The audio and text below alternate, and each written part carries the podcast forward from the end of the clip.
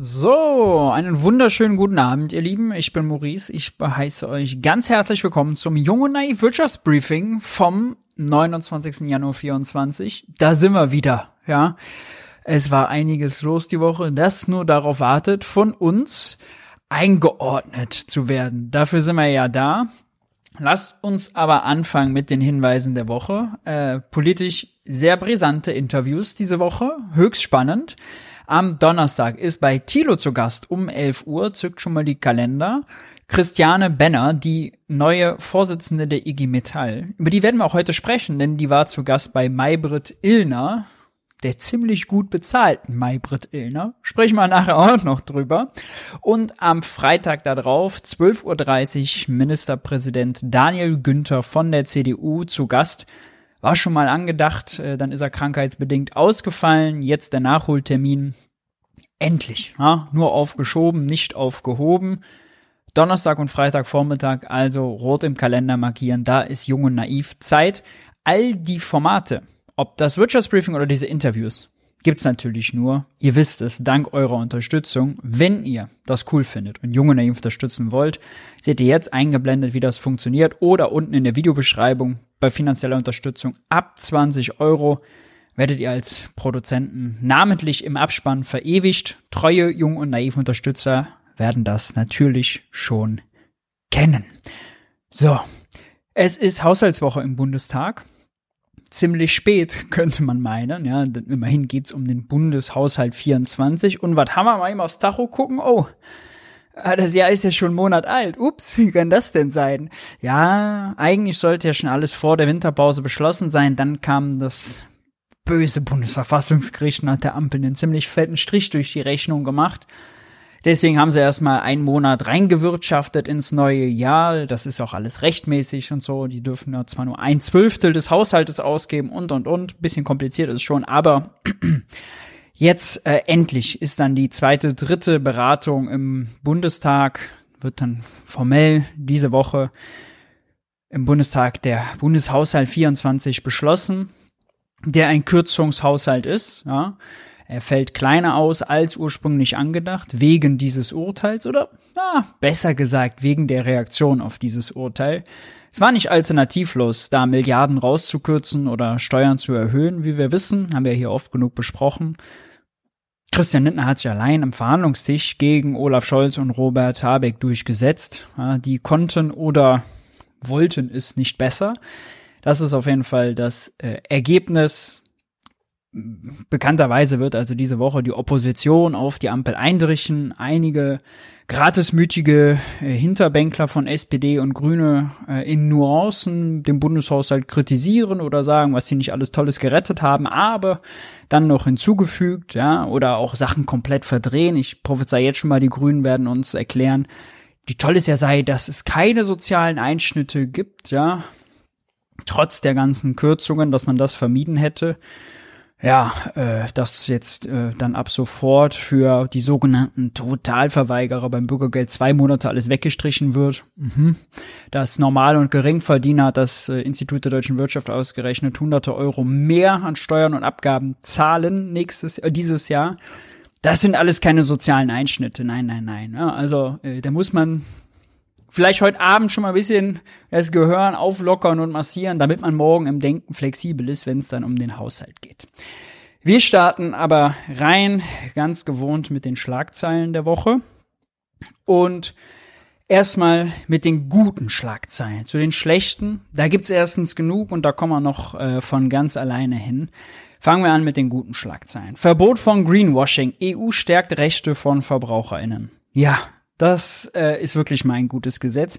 Ihr erinnert euch bestimmt noch so vor einem Jahr ungefähr. Da gab es eine große Zeitrecherche zum Greenwashing beispielsweise mit CO2-Zertifikaten. Ja, die haben dann dazu geführt, dass irgendwie Fluggesellschaften zum Beispiel sagen können, ja, ihre Flüge sind klimaneutral, weil irgendwo am anderen Ende der Welt zertifiziert denen irgendjemand, dass die Bäume dafür pflanzen und diese Bäume das dann kompensieren und schubs, schon ist das Fliegen klimaneutral. Ne?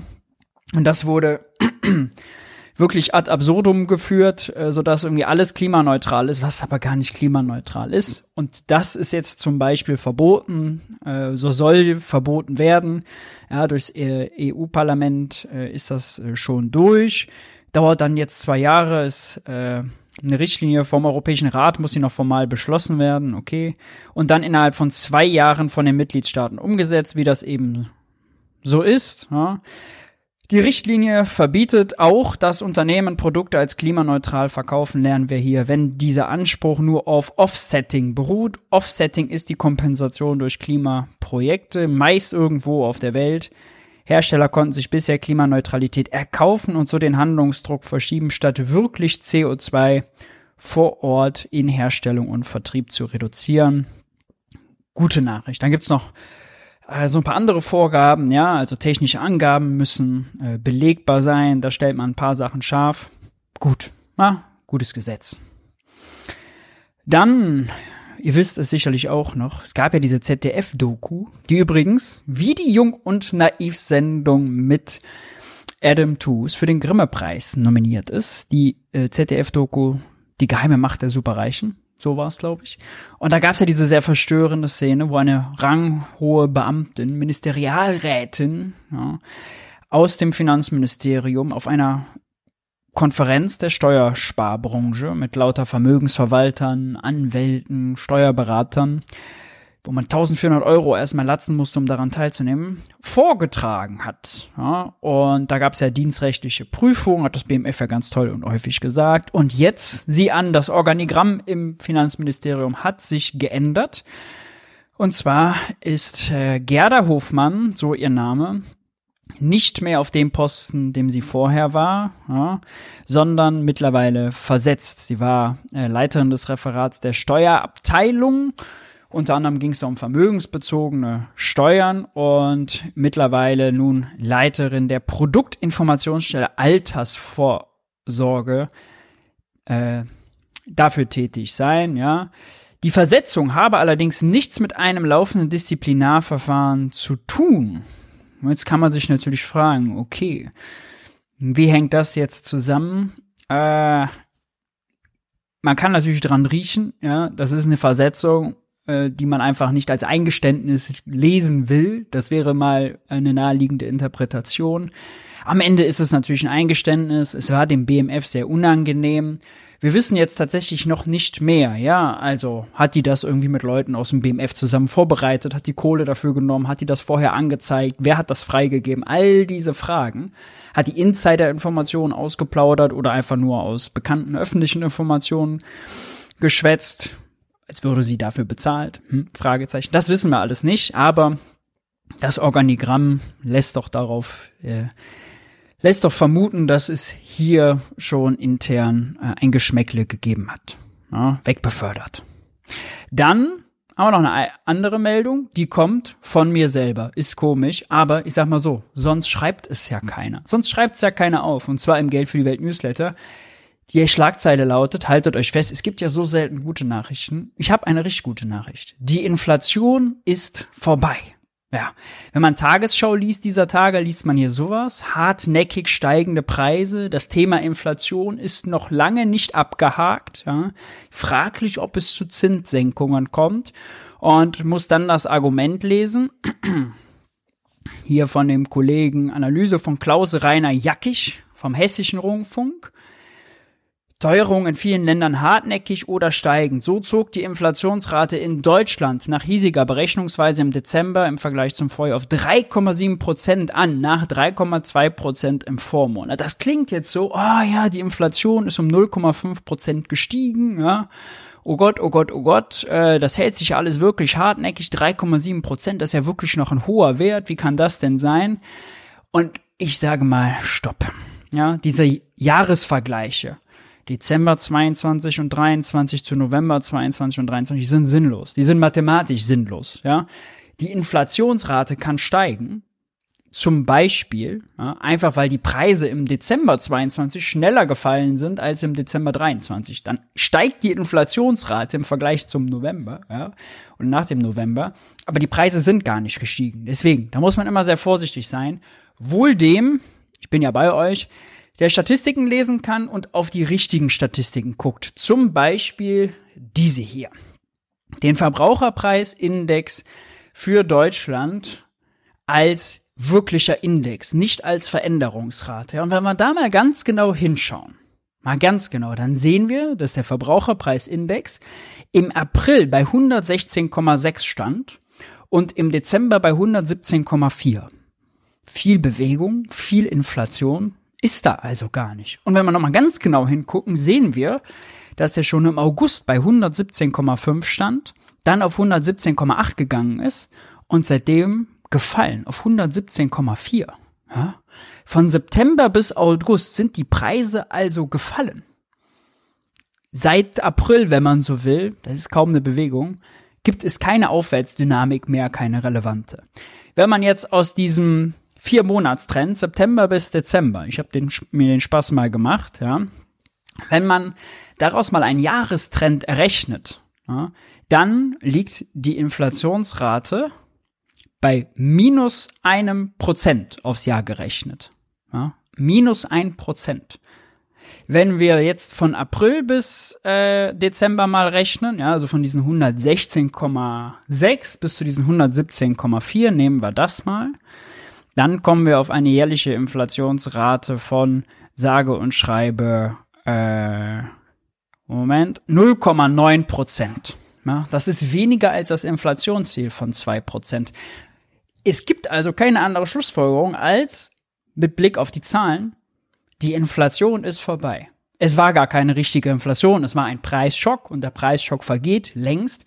Ja, die Preise fallen auch. Es wird auch vor steigenden Nahrungsmittelpreisen gewarnt in dem Tagesschau-Artikel im Übrigen. Schauen wir mal hin, genau. November war der Nahrungsmittelindex bei 131,2. Im Dezember ist er auch bei 131,2.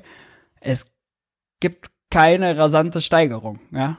Es ist eigentlich genau null Dynamik. Null. Es gibt keine Aufwärtsdynamik mehr. Die ist komplett gebrochen. Langsam aber sicher, wenn man überhaupt was äh, daraus schlussfolgern will, vergeht der Preisschock in Klammern die Inflation.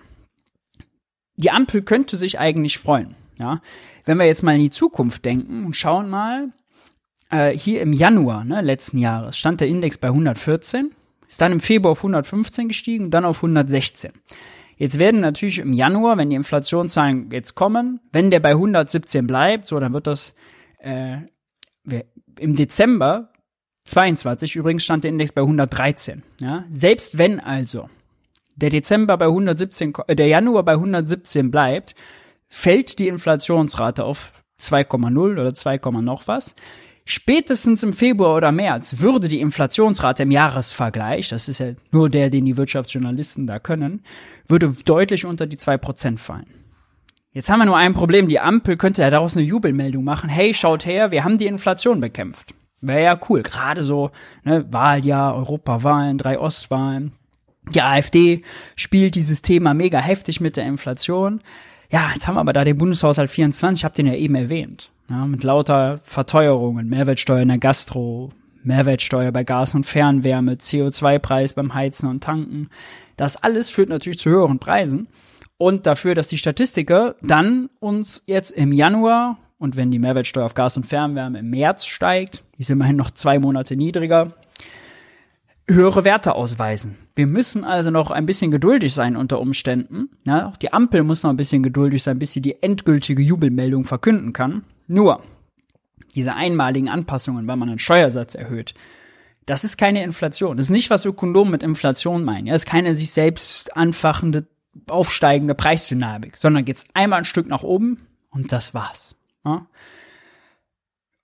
Das heißt allerdings natürlich noch nicht, bitte versteht mich nicht falsch, dass die Auswirkungen der Inflation vorbei sind. Ja, die Auswirkungen sind weiterhin, wenn man sich den Reallohnindex anguckt, wir haben es zuletzt gemacht, die Reallöhne sind per drittem Quartal 23 noch immer 6% niedriger gewesen als im dritten Quartal 2019. Die Kaufkraft ist also noch nicht wiederhergestellt. Wenn allerdings das Preisniveau sich stabilisiert ja, oder leicht fällt, wie wir es jetzt hier sehen, mal die einmaligen Anpassungen durch die katastrophale Ampelpolitik ausgeklammert, dann ist das natürlich eine gute Nachricht, denn wir wissen ja, kennen die Tarifabschlüsse, ja, 24 wird zum Teil kräftige Lohnsteigerungen geben. Wenn die Preisdynamik stabil bleibt, heißt das natürlich, die Reallöhne steigen, die Kaufkraft kommt zurück. Die Preise müssen also nicht zurück auf das Niveau von vor dem Krieg in 22 oder äh, 21, ja, sondern die können, hö können höher bleiben und trotzdem die Kaufkraft zurückkommen, weil man ja immer schauen muss, Preisniveau und Löhne, wie verhält sich das zueinander, ja. Aber es ist ein Grund zur Hoffnung, äh, man muss auch mal sagen, die Ampel, ja, also bei rekordschlechten Umfragen, politstrategisch, warum macht ihr euch so eine Jubelmeldung kaputt? Warum macht ihr euch so eine Jubelmeldung kaputt? Christine Lagarde, die EZB-Chefin, äh, die hat die Statistiken auch noch nicht ganz verstanden. Äh, die hat nämlich gesagt, ja, wir sind auf dem richtigen Pfad, aber wir werden die Zinsen erst senken, wenn wir sicher auf äh, sicher sind, dass wir das 2%-Ziel erreichen. Also jetzt gibt's schon Länder wie Belgien beispielsweise, die sind weit drunter. Italien ist im Jahresvergleich schon bei 0,5 und Deutschland, die größte Volkswirtschaft äh, Europas, die hat diesen Trend. Wer ein bisschen Statistiken lesen kann, ja, der müsste das eigentlich sofort erkennen. Wir sind weit unter diesem 2%-Ziel schon längst. Ja. Wenn man sich übrigens das anguckt, noch für andere Wirtschaftsstufen, äh, auch das hilft. Ja, bei den Erzeugerpreisen liegt man 1,7 Prozent unter September, 4,4 Prozent unter April, 16 Prozent unter dem Hochpunkt im September 22. Bei den Importpreisen 0,2 Prozent über September zwar, aber 1,3 unter April und 15 Prozent unter dem Hochpunkt. Die EZB sagt ja immer, sie würde datengestützt ihre Entscheidungen treffen. Wenn dem so wäre, alle Daten lauten oder deuten darauf hin, dass die Inflation vorbei ist. Ja. Können mal eintippen bei Google, findet man nirgendwo. Ja, das ist ganz einfach eigentlich, keine, keine Raketenwissenschaft und keine Geheiminformation, einfach mal auf den Preisindex zu gucken und dann zu merken, oh, es gibt keine Aufwärtsdynamik mehr. Ja. Im Übrigen auch langfristig bei den Nahrungsmitteln nicht. Die schwanken so oder so, weil natürlich Rohstoffpreise schwanken. Aber wir standen zum Beispiel im März schon mal bei 131,5 und jetzt bei 131,2. Das ist also darunter. Ja. Nun gut, wie dem auch sei. Die EZB hat sich natürlich trotzdem getroffen. Letzten Donnerstag verkündet, dass sie den Leitzins bei 4,5 Prozent belässt. Immerhin keine Erhöhung, ja, aber das wäre auch wirklich gegen jede Erwartung gewesen. Keine Senkung. Sie werden wahrscheinlich, wenn das jetzt so weitergeht, ja, lasst uns mal im Frühjahr, Sommer sein, spätestens wird die Wirtschaft, vor allem die deutsche Wirtschaft, noch mehr abgeschmiert sein. Da werden wir schon sehen, dass plötzlich die EZB anfängt, äh, langsam die Zinsen zu senken. Am Markt wird das schon längst erwartet, hatten wir ja letzte Woche auch mit Jens schon. Äh, die deutschen Anleihen, die Zehnjährigen, werden schon nur bei 2, noch was Prozent gehandelt, obwohl der Leitzins bei 4,5 steht. Heißt, alle erwarten da, dass die Preise bald fallen werden. So, dann gibt's noch äh, diese Meldung. Bayer soll Schadenersatz in Milliardenhöhe zahlen. Ist ja bekannt in den USA und ist so ein bisschen anderes Prinzip als äh, in Europa. Hier wird immer aus aufwendig geprüft und so und, ah, und dann zugelassen und wenn es zugelassen ist und dann irgendwas ist, kleine Strafen. Die USA, die winken erstmal durchgefühlt, ja, und dann, wenn aber was schief geht, wenn es dann Klagen gibt, dann gibt's richtig äh, fette Entschädigungssummen und Strafzahlungen. So auch hier, es hat jemand geklagt dass er wegen äh, Nutzung des glyphosathaltigen Unkrautvernichters Roundup eben äh, eine Krebserkrankung erlitten hat. Die Jury hat dem Recht gegeben und Bayer zu 250 Millionen US-Dollar Entschädigung und Strafschadensersatz in Höhe von 2 Milliarden US-Dollar äh, verurteilt. So, die gehen natürlich in Revision und sagen, das ist alles Quatsch. Interessant ist nochmal dazu aus dem äh, im November diese Meldung hier von der EU. Krebsgefahr vom Acker oder Segen für die Landwirtschaft. Der Unkrautvernichter Glyphosat steht im Verdacht, krebserregend zu sein. Trotzdem hat die Europäische Kommission die Zulassung nun um weitere zehn Jahre verlängert, weil sich die EU-Mitgliedstaaten nicht einigen konnten. Dü Gute Meldung vom Bahnstreik, der ist vorzeitig beendet worden. Ja, vorzeitig ein paar Stunden früher, aber immerhin, nämlich heute Morgen im Personenverkehr beendet, weil die Bahn und die GDL tatsächlich äh, sich verabredet haben, jetzt fünf Wochen zu verhandeln. Es gibt ein Einigungspapier, ja, das die Bahn hat nachgegeben schon ein Stück weit wieder. Kann man als Erfolg der GDL werten, durchaus. Noch mal ganz kurz rekapitulieren, warum dieser Streik, ja, also warum hat das letzte Angebot der Bahn nicht gepasst? Gab es eigentlich drei Gründe. Erstens für Fahrdienstleiter Darüber wollte die Bahn, hat die Bahn gar nichts angeboten. Die GDL wollte aber für Fahrdienstleiter was abschließen, deswegen K.O.-Kriterium. Zweitens, die Reduzierung der Stundenzeit für Schichtarbeiter von 38 auf 35 Stunden Woche. Da hat die Bahn gesagt, nee, nee, äh, können wir nicht. Ja, wir können höchstens zweite, ab 2026 um eine Stunde runtergehen, aber auch nicht bei Lohnausgleich, sondern nur, wenn die Schichtarbeiter auf die letzte Gehaltserhöhung von 2,6, 2,7 Prozent verzichten und nächstes K.O.-Kriterium, nur wenn die Personaldecke der Bahn es zulässt. Ja. Und da hat äh, Wieselz gesagt, nee, nee, nee, ah, auch das machen wir nicht. Das ist ein Hintertürchen, was der Seiler sich hier offen hält, der, der Chef der Deutschen Bahn, der Personalchef der Deutschen Bahn.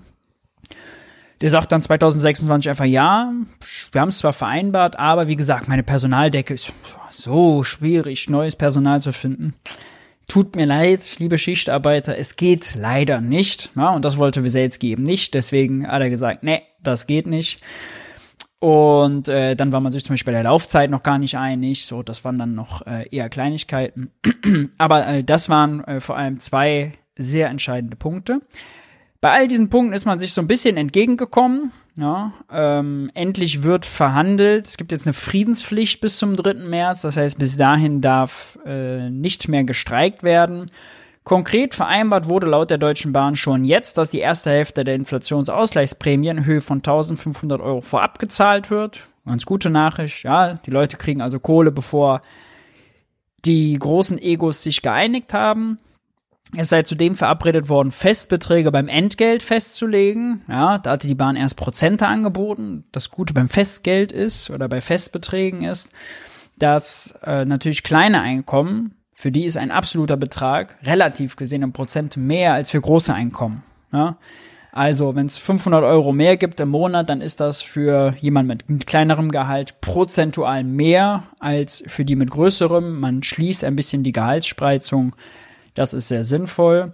Und seitens der Bahn gibt es die Bereitschaft, über Zeit Arbeitszeitverkürzung bei Schichtarbeitern zu reden. Und, das hat Wieselski heute noch verraten, auch über die Fahrdienstleiter.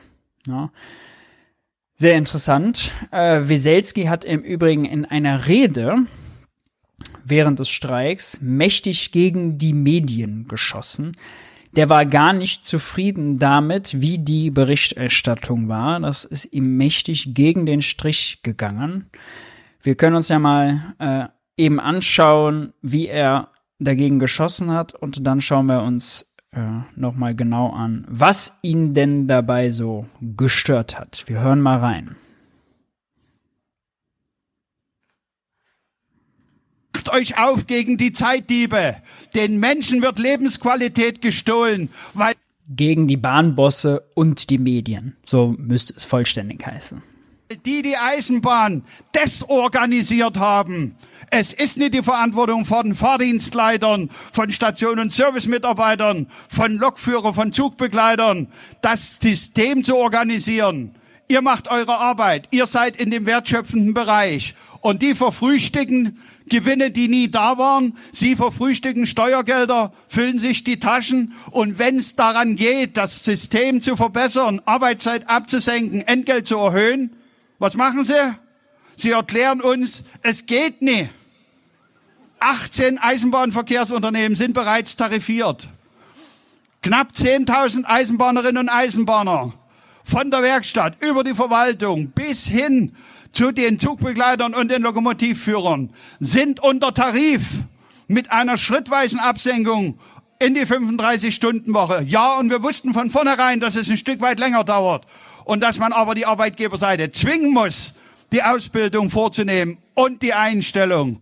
Und nicht wie Herr Seiler sich das erträumt, nach dem Motto, wenn Weselski unterschreibt, gibt es die 37-Stunden-Woche, aber nur dann, wenn genügend Personal an Bord ist, liebe Kolleginnen und Kollegen. Ich sehe hier den Vorsitzenden der VRFF, den Kollegen Rettner. Danke für die Solidarität eurer Gewerkschaft. Ich sehe eure Solidarität. Danke, dass die jungen Menschen zu uns stehen und wissen, was Schichtarbeit bedeutet. Ich sage an der Stelle, wir müssen uns nicht schämen. Weder euer Vorsitzender schämt sich, noch ein einziges GDL-Mitglied hat sich hier zu schämen.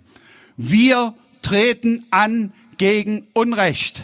Und gegen Unrecht, meine lieben Kolleginnen und Kollegen, sollte jeder ehrliche Mensch antreten. Wir müssen uns die wohlfeilen Worte und die geschliffenen Reden nicht zu eigen machen. Wir sprechen Deutsch und ich spreche mit sächsischem Dialekt und das mit Freude.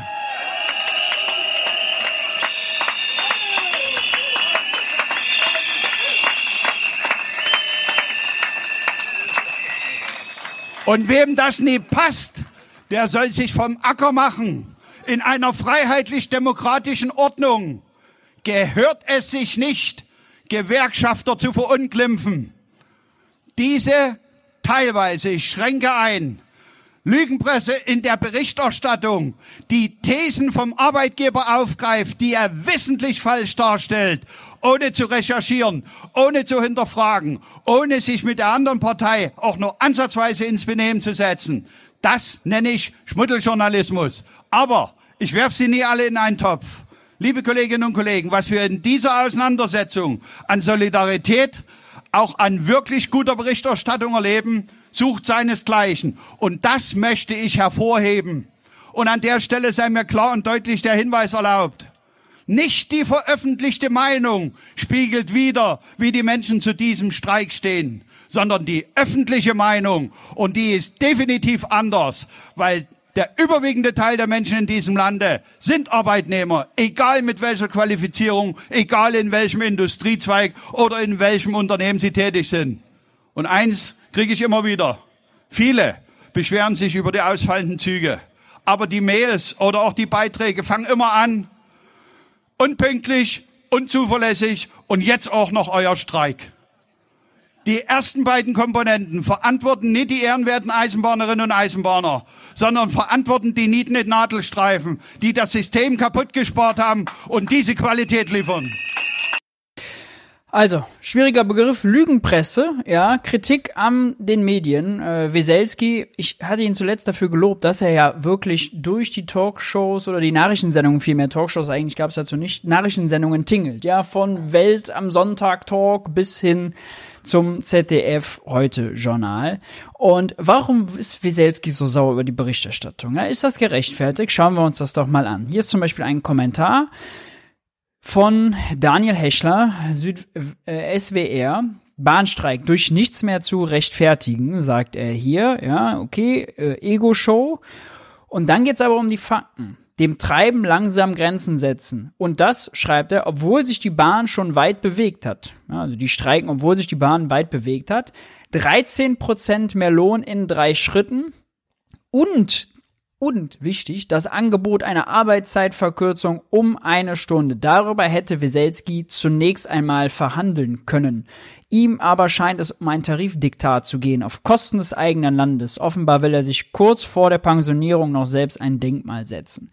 Kommentar ist ja okay. Ja, ist ein Meinungsbeitrag, ist ja okay. Aber Meinung schützt ja nicht vor Fakten. Ja? Wir werden das, das Muster gleich wiedererkennen. 13% mehr Lohn in drei Schritten und das Angebot einer Arbeitszeitverkürzung. Nein, das war nicht das Angebot. Das Angebot war, oh, drei Schritte klingt ja auch erstmal nett. Drei Jahre statt drei Schritte, ja, statt 15% ungefähr, 555 Euro haben die gefordert, ist bei einem mittleren Lokführergehalt ungefähr 15%. Statt 15% in einem Jahr nach 9% Reallohnverlust, ja. Lokführer hatten 9% Reallohnverlust seit ihrem letzten Tarifabschluss. Muss man immer dazu bedenken. Ja, die sind richtig ärmer geworden.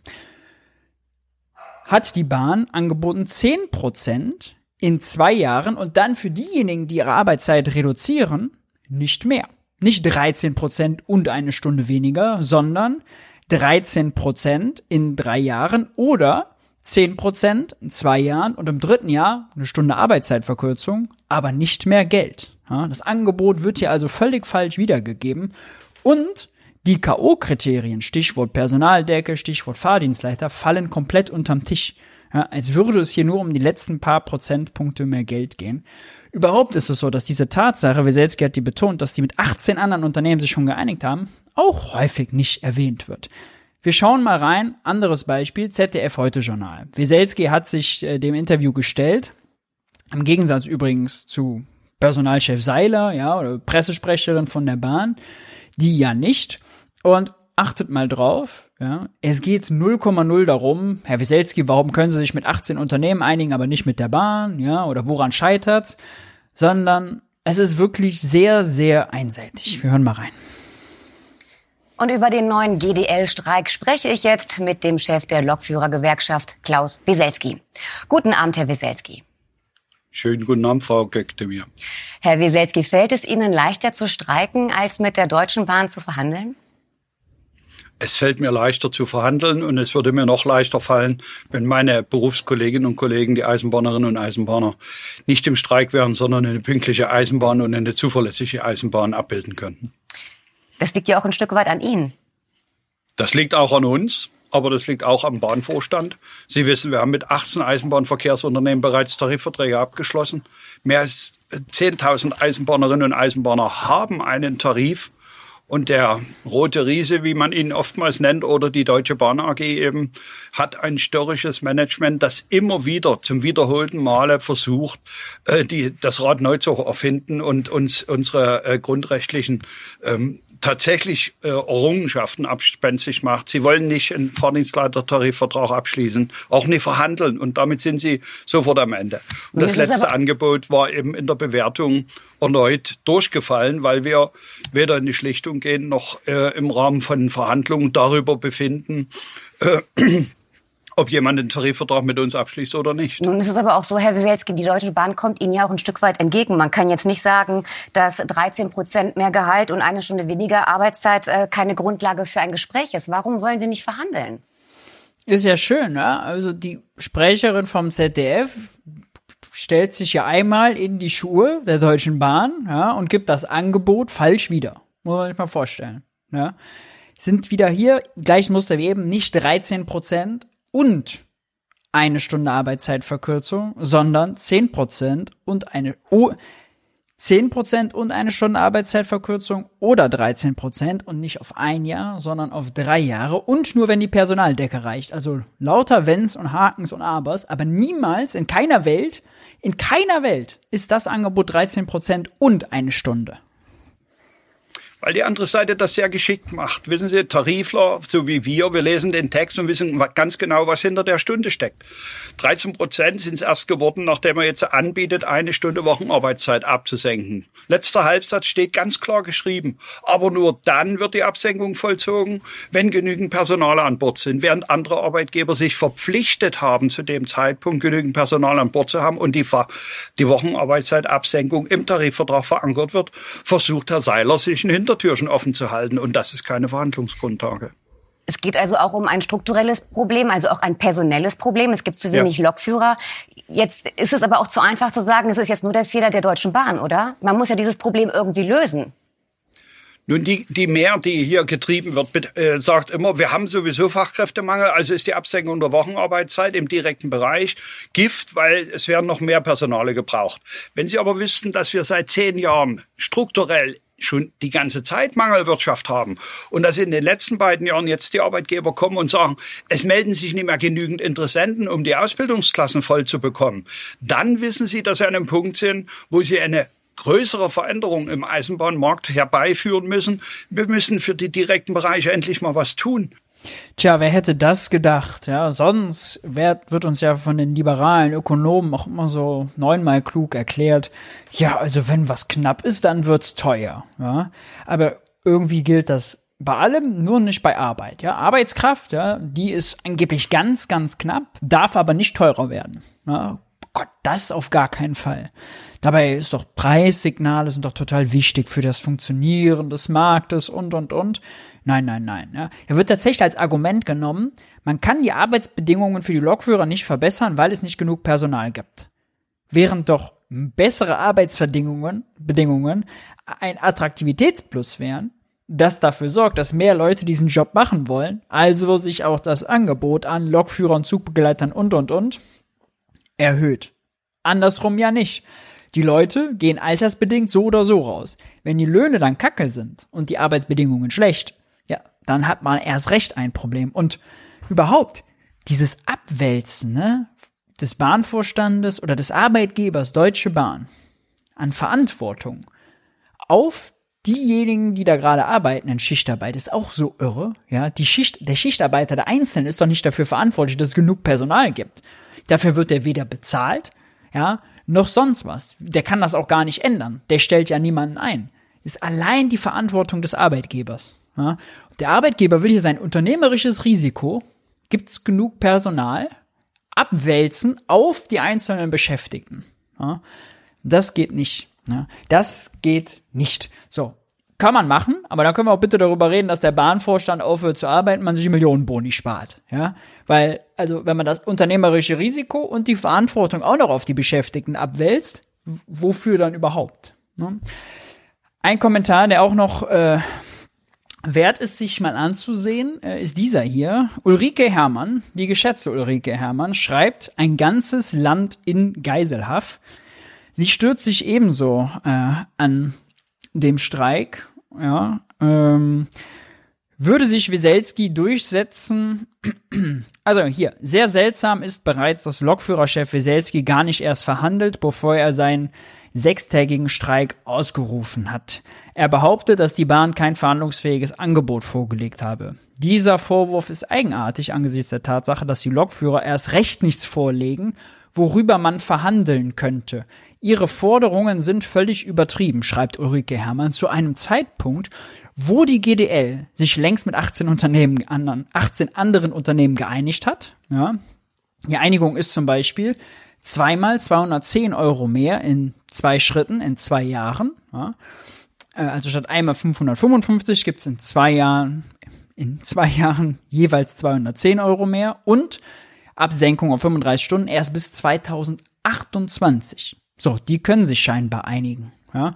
Genau diese Leitlinien der, der Einigung hat tatsächlich Wieselski auch nochmal der Bahn vor dem Streik zugeschickt und gesagt, schaut her, entlang dieser Linien können wir uns einigen. Die GDL will sich ja so sogar da einigen, weil sie innerhalb des Systems Eisenbahn nicht groß unterschiedlich andere Löhne haben will, ja, damit da kein Lohndumping entsteht. Also auf welcher Tatsache behauptet, äh, gründet hier diese Behauptung von Ulrike Herrmann? Und es geht noch weiter. Würde sich Wieselski durchsetzen, dann kassierten die oberen Lohngruppen ein Plus von mehr als 20 Prozent. Bei den unteren Lohngruppen wären es sogar 30 Prozent mehr, und zwar ohne Inflationsprämie. Woher diese Zahlen? Wie belegt? Ja, mittleres Lokführergehalt ist dann dreieinhalbtausend Euro waren es, meine ich. So, wenn man jetzt 555 äh, Euro davon nimmt, dann kommt man ungefähr bei 15 Prozent aus. Wie sollen das jetzt bis zu 30 Prozent sein? Ja? Weiß man nicht. Naja, auf jeden Fall äh, gibt's hier weiter, gibt's sie dann noch äh, der Bahn am Ende recht, ja, es geht ja nicht, es fehlt ja Personal und das ist ja alles ökonomisch nicht zu stemmen, ja, die anderen mögen das zwar können, aber die Bahn eben nicht. Und dann muss man sich schon mal fragen, also Ulrike Herrmann will also, fassen wir mal zusammen, mehr Klimaschutz, mehr Klimaschutz vor allem mit Bus und Bahn, ja, aber 9-Euro-Ticket will sie nicht, 49-Euro-Ticket will sie nicht und bessere Arbeitsbedingungen, deutlich höhere Löhne für Leute, die in diesem System arbeiten, will sie auch nicht. Man fragt sich, wie soll es denn dann gehen? Ja, also nur Sprit und Parken teurer machen in Zeiten von sehr starker AfD, von Rechtsruck in Deutschland, also wirklich ein Spiel mit dem Feuer.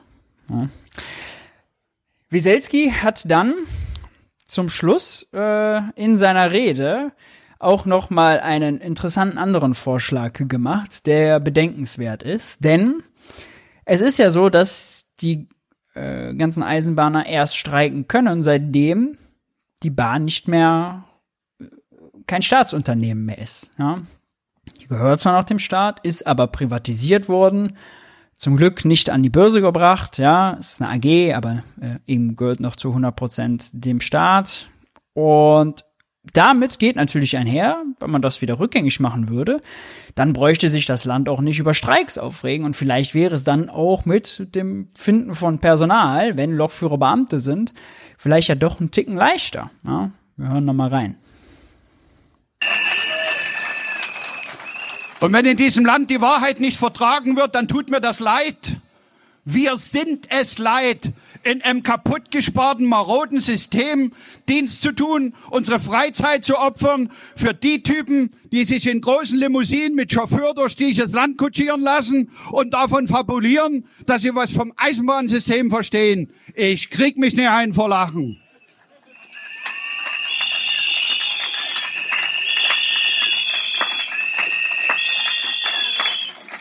Und ihr wisst, wenn Sie denn dann mal Zug fahren, wie das funktioniert. Ich bin 30 Jahre in der DDR groß geworden. Ich habe meinen Wehrdienst bei der Nationalen Volksarmee abgeleistet. Da war es normal, wenn der General kommt, dass die Wiese grün angestrichen wurde und die Granitsteinkanten weiß. Und er ging nur dort lang, wo die grüne und die weiße Farbe frisch aufgetragen war. In die Dreckecken kam der nie. Und so bewegt sich unser Vorstand in den Zügen durchs Land. Wenn die unterwegs sind, sind nie die Kaffeemaschinen kaputt. Nach dem Motto, es gibt kalten Kaffee und dafür warmes Bier. Das erleben die nie.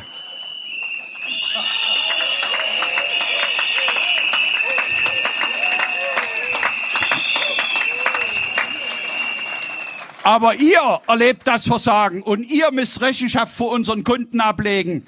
Ihr werdet angespuckt und angegriffen, weil diese Typen ihre Arbeit nie machen. Und das muss sich ändern, liebe Kolleginnen und Kollegen. Wenn mich ein Gastromitarbeiter in, in sein Abteil reinholt und mir das Bordbuch zeigt, und zwar im Dezember am 18. Und da drinnen steht, dass seit 18. Oktober das gesamte Kühlsystem ausgefallen ist dann sage ich nicht, der Gastromitarbeiter ist der Schuldige, sondern die Typen, die nichts gebacken kriegen. Die lassen kaputte Technik durch dieses Land fahren. Es ist zum Ergrausen, was hier Eisenbahn mittlerweile abbildet.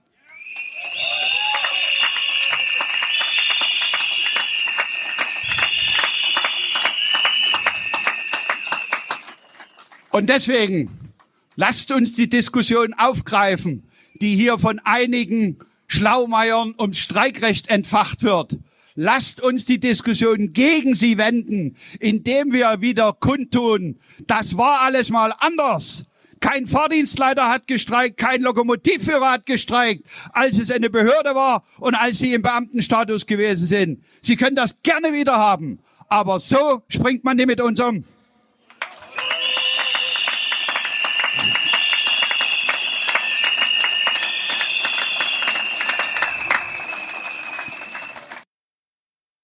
Ja, tja, das wäre natürlich auch eine Lösung, könnte man machen. Ja, äh, dann gäbe es natürlich auch wiederum äh, all die Beamtenvorteile, die es so gibt. Der Job wäre attraktiver, dann würden mehr Leute das nachfragen und plötzlich wäre vielleicht auch das Personalproblem einfacher und dann bräuchte man vielleicht auch diesen Vorstand gar nicht, man würde sich Millionenboni sparen. Und dazu kommt nochmal, wenn wir über Prozente reden, ja auch, ist mir gerade nochmal eingefallen hier bei dem Artikel von Ulrike Herrmann.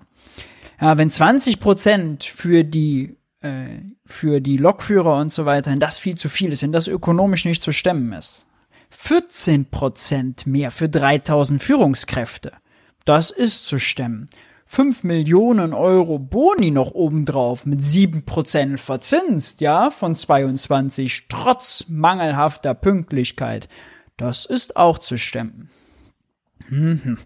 In, äh, Im Spiegel gab es noch einen interessanten, äh, ein interessantes Interview mit Jonas Wagner. Er ist seit 22 Jahren Lokführer.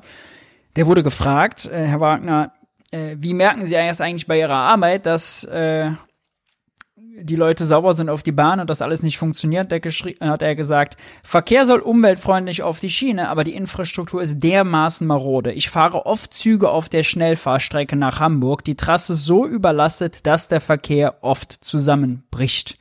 Dann fragt Spiegel, angesprochen auf den Streik, ist es konstruktiv, Arbeitgeber in Tarifverhandlungen öffentlich zu beschimpfen, wie es der GDL-Chef Klaus Wieselski tut? Er spricht von Vollpfosten und Nieten in Nadelstreifen. Darauf Wagner. Er ist für viele der Strippenzieher und Buhmann. Aber die Wahrheit ist, andere Gewerkschaften beneiden uns um ihn. Er ist bodenständig, charakterstark und weiß, was wir täglich machen. Spiegel, sind Sie denn mit allem einverstanden, was die GDL macht?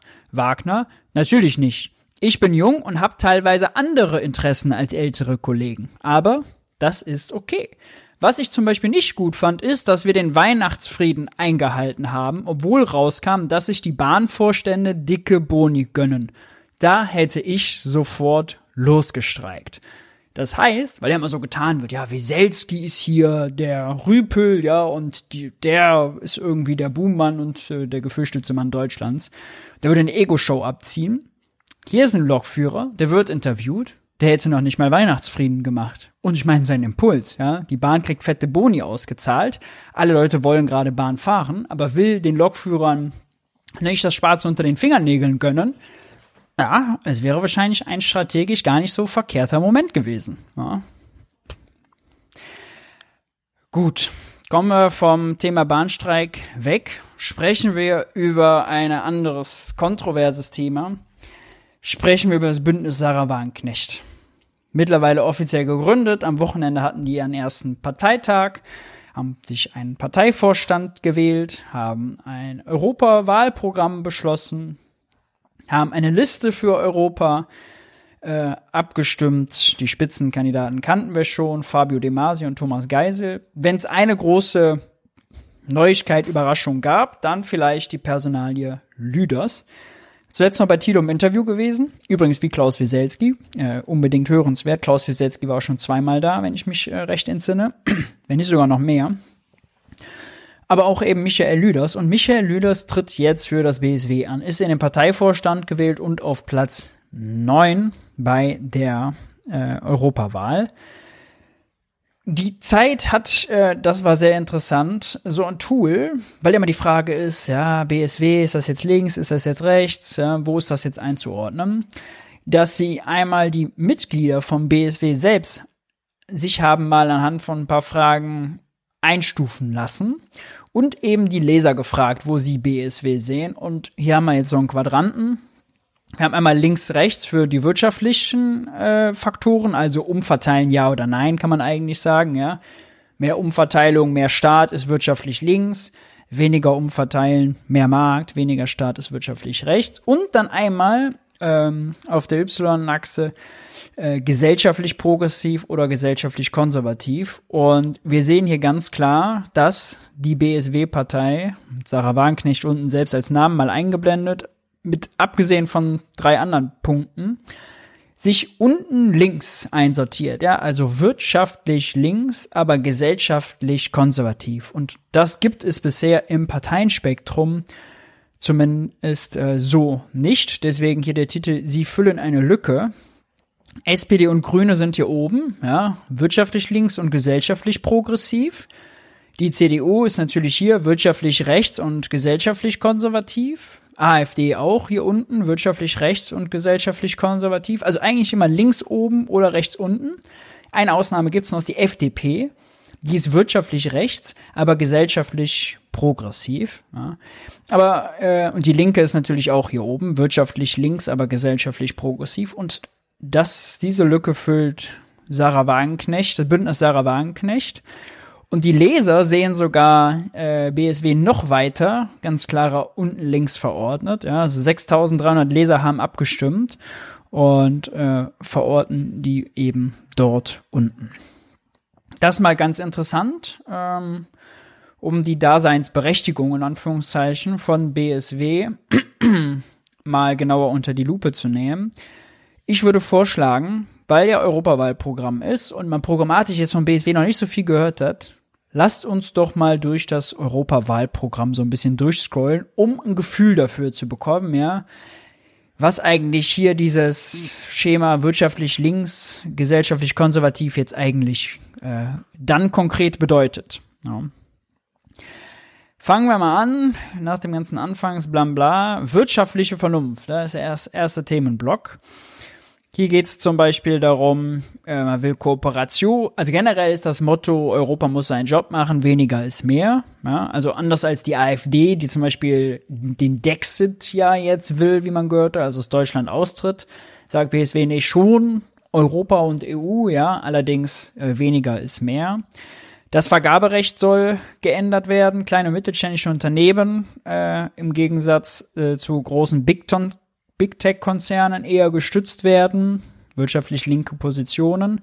Das EU-Beihilferecht muss verändert werden. Das äh, EU-Beihilferecht steht ja häufig im Weg. Zum Beispiel bei der äh, Energiepreisbremse. Ja, hatten wir es zum Beispiel, dass das Beihilferecht im Weg stand beziehungsweise dann die Ampel sich das erst aufwendig hat freigeben lassen müssen.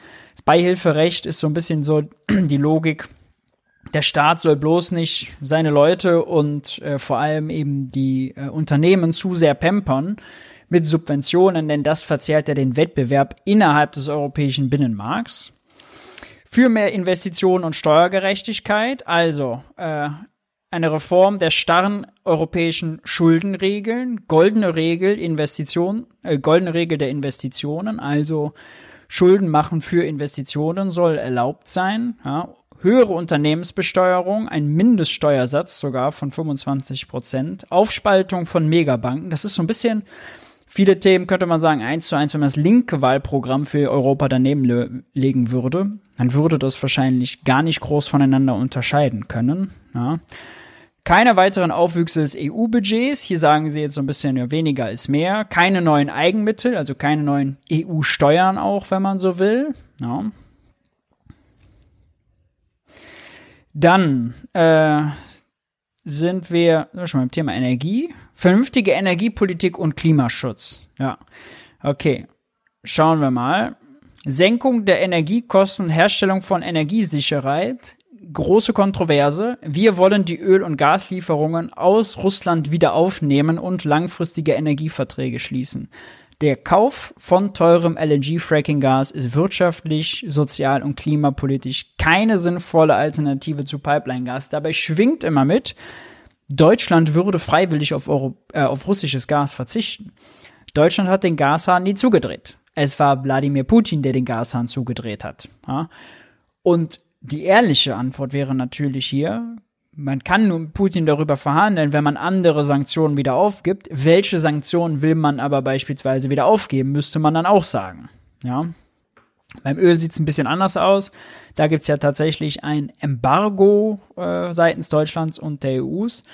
Aber das ist hier äh, ein Punkt, der den BSW und AfD von allen anderen in der Parteienlandschaft dann unterscheidet. Ja, alle anderen sehen das äh, sehr kritisch, zu Recht sehr kritisch äh, und würden das natürlich niemals äh, so unterstützen. Es würde selbstverständlich auch die Beziehung zur Ukraine schwächen. Die Beziehung zur Ukraine würde wahrscheinlich nach dem Wahlprogramm sowieso sehr skeptisch werden. Man ist gegen eine Aufnahme der Ukraine in die EU wofür es wirtschaftliche Argumente gibt. Ja, man kann zum Beispiel sagen, die Ukraine kann noch niemals als wirklich kleine, schwache, unterentwickelte Volkswirtschaft auf dem Binnenmarkt mit den deutschen Firmen konkurrieren. Das ist ein vernünftiges wirtschaftliches Argument. Aber die, der Beitritt der Ukraine wird natürlich eher auf so einer Metaebene und symbolisch debattiert, nicht äh, anhand der harten wirtschaftlichen Logik. Äh, Technologieoffenheit, na klar, da will man so ein bisschen liberal blinken. Dann die Erzeugung von ausreichend Strom und einen moderaten Strompreis. Die europäische CO2-Bepreisung und den CO2-Emissionshandel wollen wir abschaffen. kein CO2-Preis, weg mit dem CO2-Emissionshandel. Vorher gab es im Text zum Teil berechtigte Kritik daran, dass es vor allem im europäischen Emissionshandel sehr häufig sehr starke Schwankungen gibt, ja, dass der, äh, dass da Spekulanten drin sind in diesem Markt und deswegen den Preis verfälschen und diese Preisschwankungen eben dazu führen, habe ich auch schon häufiger darüber geschrieben, dass die Firmen sich nicht anpassen können. Ja, jahrelang war der Preis stabil, dann hat er sich plötzlich verdrei- oder vervierfacht. Wie sollen Unternehmen ihre 15, 15-jährigen Investitionsentscheidungen daran anpassen? Das ist schwierig, ja. Aber auch das äh, unterscheidet die natürlich dann kolossal von äh, SPD und Grüne beispielsweise. Investitionen in ÖPNV, okay, okay, okay, Unterstützung, Förderung der Erforschung und Entwicklung von Speichertechnologien, Aufbau europäisches Wasserstoffnetz, okay und so weiter. Handelspolitik natürlich äh, regressiv, ja, also Mercosur-Abkommen zwischen EU und Lateinamerika soll gestoppt werden. Äh, Abschaffung von Konzernklagerechten vor Schiedsgerichten, auch das gestoppt werden und die Handelspolitik sozialer werden. Außerdem äh, große Agrarkonzerne, kleine Landwirte vor großen Ag Agrarkonzernen schützen, Verbot von Spekulation mit Lebensmitteln und Böden, Lebensmittel- und Pflanzenschutzsicherheit, äh, sowas. Dann haben wir ein ganzes Thema Soziales, bedeutet, äh, EU-Mindestlohnrichtlinie muss unbedingt umgesetzt werden, bedeutete für Deutschland ein Mindestlohn von 14 Euro. Auch hier ganz klassisch linker Punkt. Daseinsvorsorge in öffentlicher Hand. Wir wollen öffentliche, gemeinwohlorientierte Dienste stärken und äh, Wohnen, Wasser oder existenzielle Dienstleistungen wie Wohnen, Wasser und Energieversorgung nicht kommerzialisieren oder privatisieren. Verteilung des Wohlstands, Mindest- und Steuersatz auf Unternehmensgewinne von 25 Prozent, äh, Geldwäsche und Gewinnverschiebung stoppen, Einführung einer echten Finanztransaktionssteuer wurde Ewigkeiten verhandelt. Ähm, aber äh, Olaf Scholz sogar mal führend verhandelt. Nach der Finanzkrise war das on vogue. Aber dann wurde daraus eine Börsentransaktionssteuer. Mittlerweile ist das Projekt tot. Ist nochmal in Wahl, ins Wahlprogramm mit aufgenommen. Ich kann mir nicht vorstellen, dass das ein richtiges Thema wird im Wahlkampf. Ja. Frieden, Frieden, Frieden, äh, lassen wir mal außen vor. Ähm, Interessant ist äh, dann noch EU-Politik. Für eine EU-Politik, die Mig illegale Migration stoppt. Illegale Migration, wissen wir, schwieriger Begriff schon. Und Perspektiven in den Heimatländern vergrößert. Und hier ist jetzt ein wirklich interessanter Punkt. Äh, also, äh, eigentlich das, was im GEAS geplant ist, ja, Asylverfahren an den Außengrenzen oder in Drittstaaten und so weiter und so fort. Äh, Kriege und äh, Konflikte diplomatisch lösen, okay Neuausrichtung der Handelspolitik, äh, mehr Entwicklung. Aber hier der Punkt, der ist interessant. Hierzu gehört auch, dass Deutschland andere EU-Staaten ihre Anwerbeprogramme in Ländern des globalen Südens einstellen, mit denen sie gut ausgebildete Fachkräfte nach Europa holen. Mit dieser Politik fördert die EU systematisch ein Brain Drain aus den Herkunftsländern und entzieht ihnen genau die Leistungsträger, die vor Ort für die wirtschaftliche Entwicklung gebraucht werden. Der Fachkräftemangel in der EU muss primär durch verbesserte Ausbildung und angemessene Löhne behoben werden. Es war ich meine, heute noch in der Regierungspressekonferenz, oder es war in der letzten, äh, nochmal die Zahl abgefragt, ja, also äh, so 13 Millionen Menschen, glaube ich, bis 2030 in Rente gehen.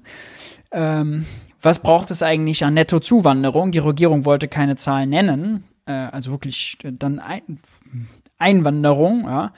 Wenn man den Fachkräftemangel wirklich nicht mit Anwerben und äh, von Fachkräften aus anderen Ländern lösen will, sondern nur mit besserer Ausbildung und angemessenen Löhnen, dann wird es anhand der Zahlen schon wirklich schwierig. Jetzt kann man sagen, okay, hier ist globaler Süden nur gemeint, ja.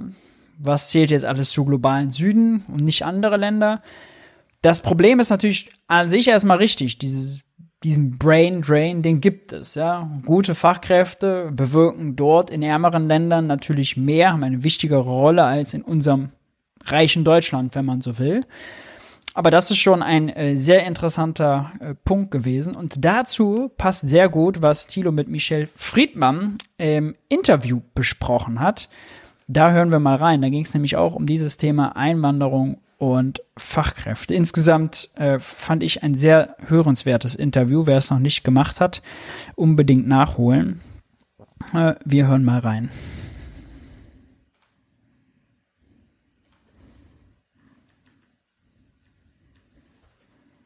Zwangsarbeits, Zwangsarbeitsdiskussionen, äh, Bürgergeld. Auch, es sind ja auch, es sind ja aber auch, ähm, wenn man dann in die Flüchtlingsfragen geht, diese jetzige Bundesregierung hat etwas beschlossen, wo ähm, die CDU nicht weitergegangen wäre. Und das erschüttert mich. Also wie geht man mit Flüchtlingen um? Wie, wie versucht man dann doch irgendwie das Asylrecht zu entleeren? Ähm, da bin ich, ähm, was das jetzt hier an Beschlüssen gab, von dieser in Anführungsstrichen teillinken Regierung äh, eher ähm, enttäuscht. Ich will doch damit nur eins sagen, alles, was so mit dieser inneren Sicherheit zu tun hat, alles, was so mit dem Begriff, in Anführungsstrichen, da kommen Leute zu uns, ist in Deutschland bei all den Parteien nicht so richtig offensiv ähm, aufgehoben. Bei den einen noch schlechter, bei den anderen etwas besser. Aber wenn man sich vergegenwärtigt, wir wollen jetzt eine geregelte Einwanderung haben, also auf Deutsch gesagt, wir sind ein Einwanderungsland und wir wollen offiziell Menschen anwerben. Wie machen wir das? Wie viel Bürokratie machen wir das? Mit wie viel Engagement machen wir das? Und wie sehr freuen wir uns denn jetzt, dass Leute aus Vietnam kommen oder aus Uruguay kommen und aus Mexiko kommen? Wie wird das in dieser Gesellschaft äh, eingeführt? Wie äh, argumentieren wir und diskutieren das? Und das Ergebnis ist, es wollen doch gar nicht so viele Leute zu uns kommen, wie wir wirklich brauchen. Und man sollte mal darüber nachdenken. Erinnert mich, als Christian Lindner ich glaube, es war in Ghana, als er in Ghana in einer Universität war und gesagt hat, ja, wer könnte sich denn vorstellen, nach Deutschland zu kommen und einfach kein Arm hochgegangen ist. Und das ist Partei, überparteilich nachzudenken. Warum wollen gut gebildete Menschen, die wir unbedingt brauchen, nicht zu uns kommen. Also ist so witzig. Jetzt wollen wir ein Einwanderungsland sein und wundern uns, dass das Image, wie ich finde, zu Recht unseres Landes nicht gut ist. Und wenn ich heute ein äh, Inder wäre, also auch eine Person of Color, möchte ich in Heidenau wohnen? Nein. Äh, möchte ich irgendwo in diesem Deutschland wohnen, wo ich weiß, dass die Farbe eines, die Hautfarbe eines Menschen hier ähm, ein Thema, ein Stigma ist. Nein, dann gehe ich eben in Ländern, wo es besser ist.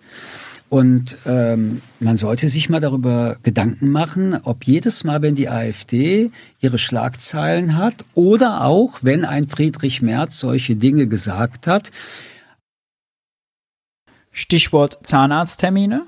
Was das eigentlich für diese Republik bedeutet. Sehr gute Punkte. Hat er natürlich völlig recht. Äh, passte sehr gut zu diesem Thema.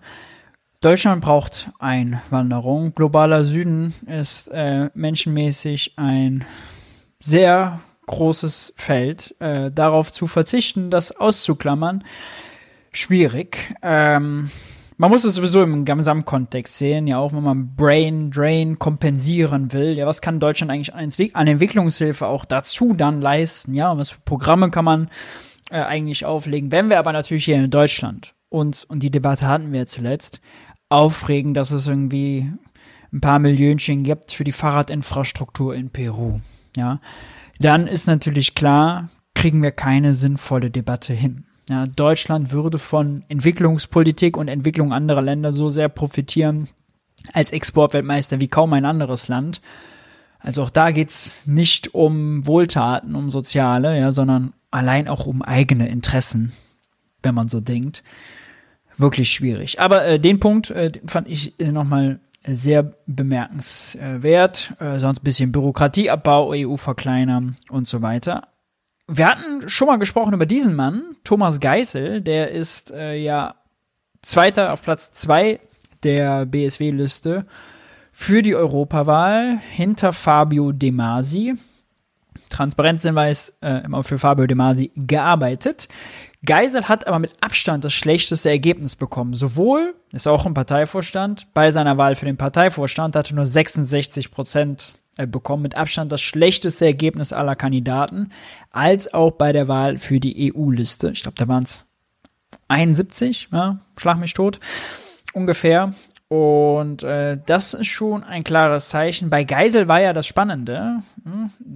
Ex-SPDler, OB in Düsseldorf gewesen, aber absoluter Agenda 2010 und Gerhard Schröder Fanboy. Wie passt der in diese Partei, deren Gründer Klaus Ernst, Sarah Wagenknecht, Fabio De Masi, Oskar Lafontaine alle eint, gegen die Agenda 2010 zu sein. Ja, Lafontaine und Ernst zum Beispiel ausgestiegen, ausgetreten damals aus der SPD wegen der Agenda 2010, wegen Gerhard Schröder. Ja, dann was Neues gegründet, wo dann die Linke draus geworden ist, das jetzt wieder verlassen, wieder was Neues gegründet und jetzt einen Agenda-Jünger in den Parteivorstand und auf Platz zwei der ersten Wahl. Ja, Damit waren scheinbar nicht alle einverstanden und äh, entsprechend das schlechte Ergebnis für Thomas Geisel. Sprechen wir über die deutsche Wirtschaft. Äh, wegen Sparkurs, das Münchner IFO-Institut senkt die Wachstumsprognose für 2024. Robert Habeck wird das bald wahrscheinlich auch selbst äh, zugestehen, wenn er den Jahreswirtschaftsbericht veröffentlicht ich glaube, das müsste sogar diese Woche sein. Diese oder nächste. Auf jeden Fall, äh, das Münchner IFO-Institut hat vor dem Hintergrund der Haushaltskrise seine eigene Prognose für die deutsche Wirtschaft in diesem Jahr gesenkt. Die Forschenden gehen nun für 24 von einem Anstieg des Bruttoinlandsprodukts um 0,7 Prozent aus. Zuletzt waren es noch 0,9 Prozent. Einsparungen von 19 Milliarden Euro. Das relativiert die Wachstumsprognose. Ähm, Unternehmen und Haushalte würden dadurch stärker belastet, die Staatsausgaben gekürzt. Der Umfang entspreche ungefähr dem, was das Institut in seinem Risikoszenario 24 geschätzt habe. Und äh, entsprechend schlecht ist das für die Wirtschaft. Ja, Mai, wer kann das? Der konnte das denn ahnen? Ja, und IFO-Institut nochmal, das ist kein Sozialverband, äh, das sind keine John Maynard Keynes oder äh, Karl Marx Fanboys, ja, sondern das ist äh, der Laden, den ehemals Hans-Werner Sinn geführt hat. Also eine Ausrichtung wirtschaftsliberal, neoliberal könnte man sagen. Selbst die ja, beklagen jetzt, die Sparpolitik der Ampel bremst das Wirtschaftswachstum. In die gleiche Kerbe schlagen noch bemerkenswerter führende Unternehmen aus der deutschen Politik. Wirklich. Also, äh, mehr als 50 Unternehmen haben einen Brandbrief an die Politik verfasst aus Sorge um die Wirtschaft, das Klima und die Demokratie.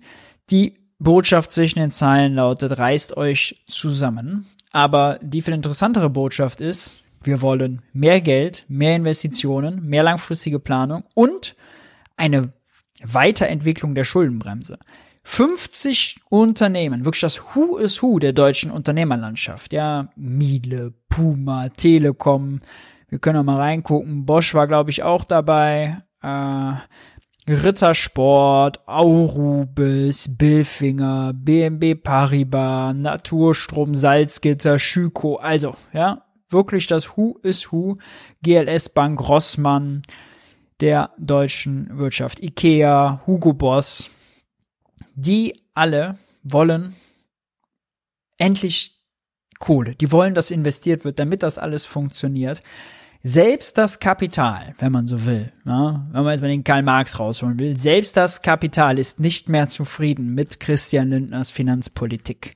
Der rühmt sich ja für seinen Sparkurs, aber wenn selbst das Who's Who der Unternehmerlandschaft jetzt mittlerweile das anprangert, dann muss Christian Lindner doch irgendwann mal ein Lichtlein aufgehen, dass es verpönter ist, die Wirtschaft zu crashen, als Schulden zu machen. Ja. Ist natürlich alles äh, sehr Metaebene und überhaupt, aber äh, der Vorgang überhaupt äh, bemerkenswert. Ja, ist jetzt nicht hier von einem Arbeitgeberverband oder so, ja, dass die mal posaunen, sondern nein, die haben da ihren Namen, ihren Firmenstempel drunter gesetzt. Und entsprechend verwundert war ich ehrlicherweise, dass das heute bei der Regierungspressekonferenz gar nicht bekannt gewesen ist. Das Bundesfinanzministerium wurde nämlich danach befragt und die haben wie folgt geantwortet. Frage ans Finanzministerium. Es gab am Wochenende einen Brandbrief von 50 großen deutschen Unternehmen, die sich der Nachhaltigkeit verpflichtet fühlen, mit einem Appell, die Finanzpolitik der Bundesregierung zu ändern und die Schuldenbremse zu überdenken. Ähm, wie werden Sie denn darauf reagieren? Also mir liegt das Schreiben jetzt nicht vor. Ich kenne das im Detail nicht, aber wie üblich kommentieren wir solche Schreiben auch nicht. Nachfrage, ähm, das sind ja keine Frittenbuden, die da unterschrieben haben. Das sind ja, ähm, ich würde mal sagen, das Who is Who äh, des deutschen Unternehmertums, mittelständische Unternehmen. Sie nehmen das gar nicht zur Kenntnis, Sie wollen das nicht kommentieren. Natürlich ist uns das Thema ein Anliegen. Wir wissen ja auch immer, dem Minister geht es auch darum, die strukturellen Probleme im Land anzugehen die, die Wirtschaft anzukurbeln, da die richtigen Impulse zu setzen. Auf der anderen Seite ist es eben auch wichtig, dass wir tragfähige öffentliche Finanzen sicherstellen. Und das läuft eben aktuell über, über die Schuldenregel. Dann bitte Ihre Frage. Ja, schon spannend mal zu sehen. Haben wir nicht zur Kenntnis genommen. Ja, als wenn. Als wenn Christian Lindner ignoriert, wenn die ganze Presse aufspringt, weil 50 große Unternehmen in ziemlich einmaligen Situationen eine Reform der Schuldenbremse und mehr Investitionen fordern. Ja. Als ob. Könnt ihr uns doch nicht erzählen. Und dann als nachgefragt wurde, ja, das sind doch keine Frittenbuden, ja, wo dann so ein bisschen sie gedacht hat, oh Scheiße, nicht, dass die Schlagzeile wird, irgendwie Lindner nimmt das nicht wahr, ignoriert das, ja, gibt da einen feuchten Kehricht drauf. Dann hat sie plötzlich umgeschaltet, so, ah, ja, ja, der Minister kümmert sich auch um die strukturellen Fragen und da macht er sich natürlich auch Sorgen, ja, aber solide Staatsfinanzen, ja, nachhaltige Staatsfinanzen, das ist natürlich unser A und O. Mm. Ja, ja, von wegen will man da nur entgegenrufen. Von wegen. Wir gehen weiter. Apropos äh, Christian Lindner. Der hat sich noch was äh, geleistet, habe ich auch wirklich gedacht. Das lese ich doch jetzt nicht richtig, ne? Weil die Wirtschaft schlecht läuft und das IFO-Institut und die Unternehmerlandschaft selbst sagen, Christian gibt mehr Geld aus, hat Christian Lindner eine Antwort darauf. Denn mehr Geld ist gar nicht das Problem, sagt Christian Lindner. Wir müssen ran an die. ich konnte das gar nicht glauben. Also ein Zitat mentalitätspolitischen Standortfaktoren. Ja. Mehr Leistungsbereitschaft, wieder mehr arbeiten, mehr Rangklotzen, weniger Ansprüche stellen. Ja, das ist das, was Lindner meint. Mentalitätspolitische Standortfaktoren, muss man sich mal vorstellen. Ja. Was passiert mit dir, dass du auf dieses Wort kommst? Mentalitätspolitische Standortfaktoren. Ja. Kriegen wir auch bald einen Mentalitätsminister? Hm? Wenn man eine Mentalitätspolitik macht, oder es ist wirklich Wahnsinn. Und natürlich ist die Forderung irre, ja. Die Politik, die Ampel, die schlechte Finanzpolitik von Christian Lindner, die sorgt dafür nicht nur, dass Prognosen gesenkt werden, die sorgt schwarz auf weiß dafür, dass im letzten Jahr 23 260.000 Menschen in diesem Land ihren Job verloren haben. Ja, 260.000 Menschen sind zusätzlich arbeitslos geworden. Obendrein hatten wir schon den Reallohnverlust. Die Menschen haben im dritten Quartal 23 von ihrem Geld 6% weniger kaufen können als vor den ganzen Krisen, als vor vier Jahren, als vor vier Jahren, muss man sich überlegen, ja, vier Jahren, dritten Quartal 2019. Und trotzdem gehen die Tag ein, Tag aus weiterhin zu arbeiten. Das ist nur der Durchschnitt. Durchschnitt wissen wir, ja, da gibt es manche, die haben noch größere Reallohnverluste. Beispielsweise die Lokführer, ja, die waren bei neun Prozent. Trotzdem halten die den Laden am Laufen, obwohl die schon längst verzichten, ja. Das heißt, diese Mentalitätsfrage, die ist völlig irre. Die stellt sich überhaupt nicht. Wenn die Mentalitätsfrage sich überhaupt stellt, ja, fühlt sich an wie eine Nationalmannschaftsdiskussion, da ist auch mal die Mentalitätsfrage, die da gestellt wird. Wenn die sie überhaupt stellt, aber andersrum, ja, haben die Ampelminister überhaupt begriffen, mental, was die Situation bedeutet? Ja? Kognitiv will man schon fast eher sagen, sind die in der Lage zu verstehen, was die Wirtschaftsdaten, ja, sinkendes BIP, steigende Arbeitslosigkeit, wegbrechende Aufträge, sinkende, Wa wissen, haben die verstanden, was da gerade abgeht, dass die in der Krise sind? Wenn man auf den Haushalt guckt, den sie jetzt besprechen, kann man nur sagen, ich scheine haben sie es nicht verstanden. Ja? Also wirklich eine arrogante, arbeiterfeindliche Debatte von oben herab. Man hält es kaum nicht aus. Sch schrecklicherweise und passenderweise dazu mentale Gesundheit Mehr Krankheitstage wegen psychischer Probleme. Äh, fand ich wichtig, das auch nochmal mit rauszuholen. Ist zwar jetzt vom 26.12.23, aber im letzten Jahr äh, sind die mentalen Erkrankungen deutlich angestiegen. Deutlich mehr Krankschreibungen wegen psychischer Probleme und natürlich auch diese ganzen Krisen, ja, äh, kann man, was kann man sich noch leisten oder nicht? Corona-Krise, natürlich macht das was mit den Leuten. Also jetzt eine Mentalitätsdebatte wie Lindner hier anzuzetteln.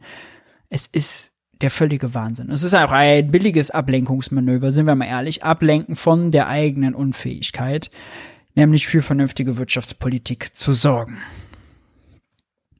Für vernünftige Wirtschaftspolitik sorgen kann auch die AfD nicht, hat das Institut der deutschen Wirtschaft mal nachgerechnet, nachdem Alice Weidel sich hinreißen lassen hat zu der Aussage, auch unter der AfD relativ hoch umstritten, äh, ob es denn den Dexit geben soll, also Deutschland aus der e Europäischen Union austreten soll, hat nach dem Vorbild des Brexits, also Großbritanniens, ähm, das war der Kontext der Aussage von Weil, hat der Ökonom Hüter vom Institut der deutschen Wirtschaft mal nachgerechnet und kommt zu dem Ergebnis, würde Deutschland austreten, gäbe es sechs Prozent weniger Wachstum und 2,2 Millionen weniger Arbeitsplätze. Ja, ist ja völlig klar. Deutschland ist ein Exportweltmeister. Haben sie sich ja zugemacht. Mit Agenda 2010, mit Niedriglöhnen, mit der Deindustrialisierung, die sie den Nachbarn, vor allem Frankreich und Italien, aufgedrückt haben und, und, und. Aber Deutschland ist, wenn man so will, der Profiteur, vor allem die deutsche Exportindustrie, der Profiteur vom Euro. Jetzt zu glauben, man würde was Gutes tun, wenn man sich der, des, dieses Vorteils beraubt, ja. Vor allem, wenn man den Euro abschaffen würde. Der Euro ist für Deutschland eine unterbewertete Währung. Ja, alle Produkte, die in Deutschland produziert werden, sind in Euro gerechnet relativ günstig auf den internationalen Märkten. Ja, vor allem im Vergleich dann zu französischen, italienischen, griechischen, spanischen Produkten. Nur deshalb ist Deutschland auch so exportstark, ja, weil sie im Vergleich zur Qualität relativ günstig sind auf den Weltmärkten. Und ich glaube, das ist eine Nachricht, die kann man nicht oft genug äh, auch äh, spielen und auch äh, bringen, ja, also dass das AfD-Programm umgesetzt wirklich schlecht für die deutsche Wirtschaft wäre. Ja. Guten Text, der dazu passt, war der hier äh, von Georg Dietz in der Zeit. Wer die AfD bekämpfen will, muss soziale Politik machen, schreibt er hier. Ob Olaf Scholz oder die Demonstranten im ganzen Land, äh, wer die AfD klein haben will, muss eine andere Wirtschafts- und Finanzpolitik umsetzen oder fordern. Zumal das selbst mittlerweile auch Teile der Wirtschaft tun. Wir haben diesen Brandbrief von 50 Unternehmen gelesen. Erstaunlich, schreibt er dann weiter, ganz interessant. Also, wie wenig die deutsche Debatte von diesen tiefgreifenden ökonomischen Analysen beeinflusst ist. Ja? Wir wissen ja, die SPD beispielsweise, die gibt auch jetzt nur als Parole raus, ja, wir haben jetzt ein Jahr, das ist der Kampf gegen rechts, gegen rechts, gegen rechts, gegen rechts, gegen rechts, während sie die Leute ärmer machen. Ja, das ist so ein bisschen das SPD-Framing gerade. Schreibt er äh, Georg Dietz weiter, das mag nicht zuletzt auch daran liegen, dass es in der Bundesrepublik einen breiten politischen Konsens gibt, von den Grünen bis hin zur CDU, dass die Schuldenbremse nicht angetastet werden darf. Um den Preis, sehr guter Satz, dass man sich den, den Faschismus züchtet, den man dann rhetorisch mit, in Anführungszeichen, nie wieder zu bekämpfen versucht. Da ist der Finger in die Wunde gelegt. Ja, das ist genau das Puzzleteil in der Debatte, was fehlt. Wir hatten es letzte Woche schon im Wirtschaftsbriefing mit Jens, da habe ich diesen Satz gesagt, Anti gelebte Antifasch gute Sozialpolitik ist gelebter Antifaschismus. Und auch das beschreibt er hier. Ja, es gibt diverse Studien, zum Beispiel von der Reichsbank in Schweden, ja, die ganz klar zeigen, wie Kürzungen, vor allem auch äh, regionale Kürzungen, dann dazu führen, dass die rechten Parteien erstarken. Man kann nach Frankreich gucken, man dann nach Italien gucken, wo wir vor allem Deindustrialisierung gesehen haben und wie das dort den Rechtsruck verstärkt hat. Bitte schaut dahin, bitte lernt daraus und liebe Politik, zieht die Schlüsse. Olaf Scholz, nicht nur, oder Boris Pistorius und wie sie alle heißen, alle Minister, nicht nur als einfache Bürger auf den Demos demonstrieren, können sie ja machen, ist ja auch schön und gut, schönes Zeichen, aber das darf es bitte nicht gewesen sein. Bitte, bitte, bitte, bitte. Fasst euch an die eigene Nase und überlegt, ob nicht eure Politik dazu führt, erst recht nach vier Jahren Krise, dass es zu viele Leute gibt, die sich geprellt fühlen, die sich nicht vertreten fühlen, die ihre Interessen mit Füßen getreten sehen und deswegen auf solche Rattenfänger von der AfD reinfallen. Nicht, weil die per se recht sind oder weil die Nazis sind, die gibt's alle auch. Ist ja völlig klar, völlig unstrittig. Und die kann man auch nicht überzeugen. Die sind auch nicht von der Politik abzuholen. Ja? Aber das, äh, das muss man wirklich besprechen. Und ich meine, die Studienlage ist dazu wirklich klar. Ja? Die ist eindeutig. Wer was anderes behauptet und jetzt sagt, ah, okay, alle 22 Prozent an der AfD-Umfrage sind jetzt plötzlich rechtsextrem und Nazis, ja, müsste ja auch behaupten, dass die erst, wenn man sich anguckt, wann ist die AfD so stark geworden, ja, in den letzten zwölf, 24 Monaten, wie die Ampel regiert, ja erst dazu geworden sind. Ja, weil damals waren die Umfragewerte der AfD noch schlechter. Das Bundestagsergebnis der AfD ist noch deutlich, deutlich schlechter. Ja. Also, ein sehr wichtiger Text. Äh, ist hinter einer Paywall, kann ich nur empfehlen, trotzdem äh, ganz zu lesen, wer denn sich da den Zugriff verschafft. Was nicht hilft, andersrum ist die Debatte, die wir jetzt wieder haben, die hier nämlich Bürgergeld. Christian Lindner kündigt Nullrunde bei Bürgergeld an. Ja.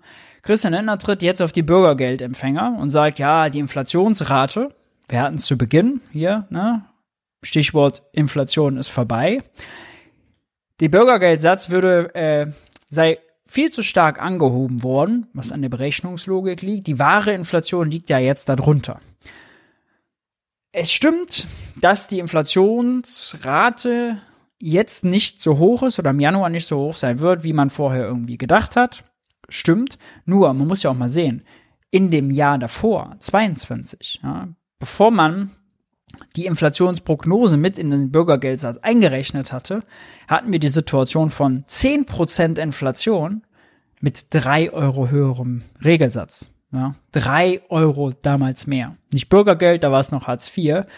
Dieses Jahr, das war so schmerzhaft für so viele Leute, da jetzt zu kommen und gleich beim erstbesten Mal wieder eine Nullrunde zu fordern, ist wirklich wieder sparen und knapsen und geizen und drauftreten und draufprügeln am falschen Ende. Kann es nicht anders sagen. CDU geht noch weiter. Generalsekretär Carsten Linnemann wird zitiert, wenn die CDU regieren würde, würden sie als erstes das Bürgergeld abschaffen. Das Bürgergeld, wo sie selbst zugestimmt haben, muss man sagen. Ja, sowohl die Ministerpräsidenten im Bundesrat als auch die CDU selber äh, im Bundestag. Die haben es ein bisschen weggeschliffen, ja, viele Sachen, Vermögensprüfung und so weiter, Sanktionen haben sie dann verschärft. Da hat SPD, da hat die Ampel ihr Original nicht bekommen. Also es ist auch schon großer CDU-Einfluss. Aber jetzt da so gegen zu schießen, na, es ist so falsch. Dass wir diese Debatte überhaupt führen, ist völlig schräg. Und ich hätte ja gedacht, nachdem wir letzte Woche gelernt haben, das äh, war ja auch das äh, äh, IFO-Institut, schon wieder, was das ausgerechnet hatte, dass Bürgergeldempfänger, die nicht arbeiten, immer weniger haben als diejenigen, die arbeiten gehen und alle Sozialleistungen, die ihnen zustehen, beantragen, dass wir nicht mehr darüber reden müssen, dass irgendwie das, Bür das zu hohe Bürgergeld Deutschlands größtes Problem sei. Ich habe mich aber getäuscht. Muss ich ehrlich zugestehen, ich habe mich getäuscht, denn bei Maybrit Illner letzte Woche ging es leider genau wieder darum. Wir gucken es uns gleich an. Apropos Maybrit Illner.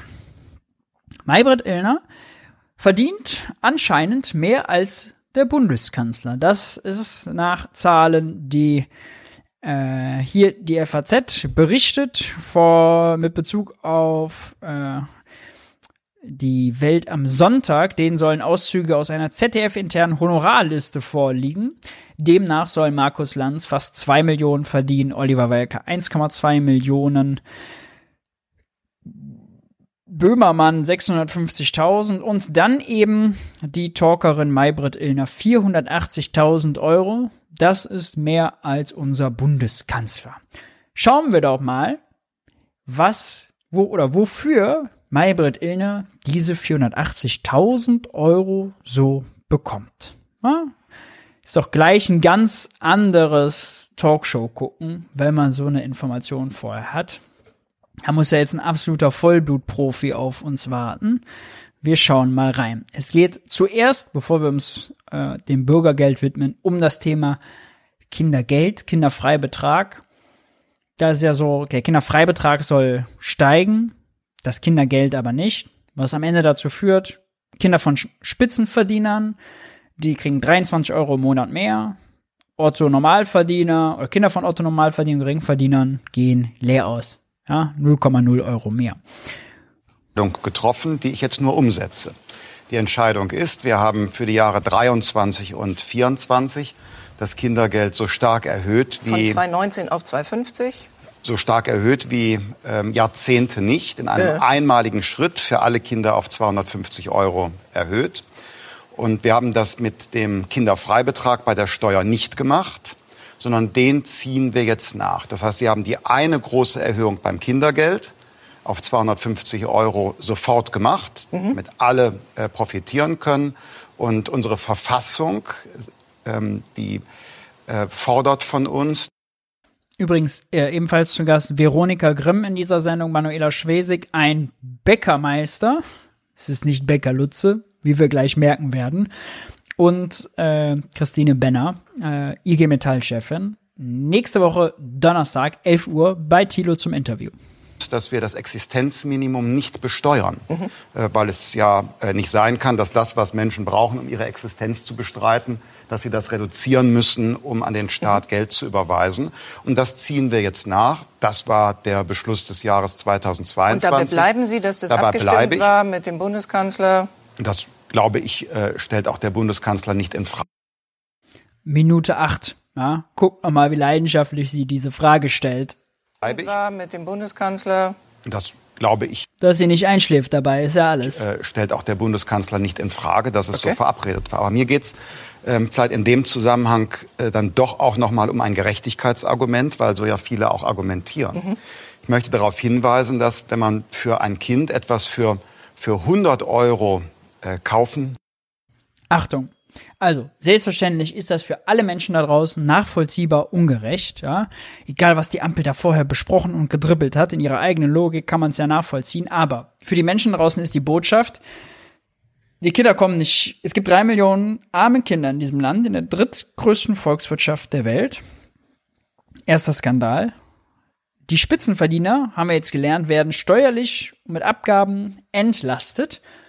Oh, eine Spitzenverdienerfamilie, was war das? Irgendwie 140 Euro plus, eine Alleinerziehende mit kleinem Einkommen 240 Euro minus. Zahlen vom Institut der deutschen Wirtschaft. Ja, wir haben Reallohnverlust. Klar ist bei den Leuten, ey, wenn jetzt Kinder entlastet werden, warum dann nur die Spitzenverdiener? Dann nur warum ab 100.000 Euro Jahreseinkommen aufwärts?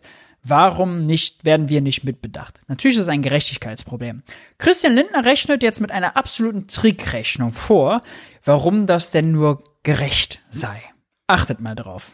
Es ist ein, den Trick, rhetorischen Trick hat Christian Lindner noch nie angewendet. Wir erleben jetzt ein Novum. Herzlich willkommen. Ja, äh, Bühne auf. Christian Lindner darf seinen Trick präsentieren. Maybrit Illner checkt davon natürlich nichts. Dass, wenn man für ein Kind etwas für, für 100 Euro äh, kaufen möchte, ähm, eine neue äh, Jacke, eine neue Hose, dann müssen Menschen mit einem geringeren Einkommen ähm, vor der Steuer, ich sage mal 120 Euro verdienen und dann zahlen sie Steuer und dann haben sie 100 Euro für das Kind. Wer eine Fach- oder Führungskraft ist, der muss sehr schnell 160 Euro vor dem Steuerrecht haben, mhm. um die gleichen 100 Euro für das Kind aufzuwenden. Sie machen da nochmal diese Gerechtigkeits... Ja, weil äh, wir müssen sagen, Menschen, die ein höheres Einkommen haben, zahlen eben auch prozentual Jetzt höhere Steuern. wird ausgerechnet, sind 377, äh, Unterschied, also 377 Euro bekämen die äh, Menschen, die eben den Freibetrag in äh, Rechnung stellen und beim Kindergeld wären es eben 259, um das auszugleichen. Die Frage ist also Nein, 204, 9 Euro. 244 wäre eigentlich die Höhe des Kindergelds. Aber ich Und sag, es ist überproportional sag, erhöht worden. Aber ich sage nochmal, es geht ja darum, dass die Menschen, die äh, ein höheres Einkommen haben, ja. auch prozentual mehr Steuern Gut. zahlen. Wir sind sofort, und da ist nämlich Gut, wir sind sofort und leiten weiter zum nächsten Thema. Ich habe nämlich 0,0 verstanden hinter meiner Föhnfrisur und will auch gar nicht mit Christian Lindner darüber reden, dass er uns gerade alle nach Strich und Faden verarscht hat. Und wunderbarerweise das Thema von Herrn Exner die ganze Zeit auch angesprochen. Wir sind Ja, es ist wirklich fürchterlich. Was hat Christian Lindner uns gerade vorgerechnet? Christian Lindner hat vorgerechnet, ja, also seht doch mal, es ist schon gerecht, die Spitzenverdiener zu entlasten, denn für 100 Euro, die die für ihre Kinder ausgeben, müssen die ja 160 60 Euro verdienen, während ein Otto Normalverdiener oder ein Geringverdiener nur 120 Euro verdienen will. Was ist der Trick? Christian Lindner rechnet mit Grenzsteuersätzen. Die Rechnung ist richtig, wenn sie so lautet, ja, dass man sagt, wenn ein Geringverdiener seine letzten 100 Euro, die er verdient, für das Kind ausgeben will, muss er brutto 120 verdienen. Ja, keine Ahnung, wenn er sagen wir mal 2500 Euro verdient. Ich weiß jetzt nicht, ob das dann beim Grenzsteuersatz dahin kommt und so weiter. Beispielrechnung, ja, nagelt mich nicht auf die Zahlen fest. Von seinen 2500 Euro, äh, die er brutto verdient, muss er quasi, um 100 Euro fürs Kind netto zu haben, die letzten 120 Euro aufwenden.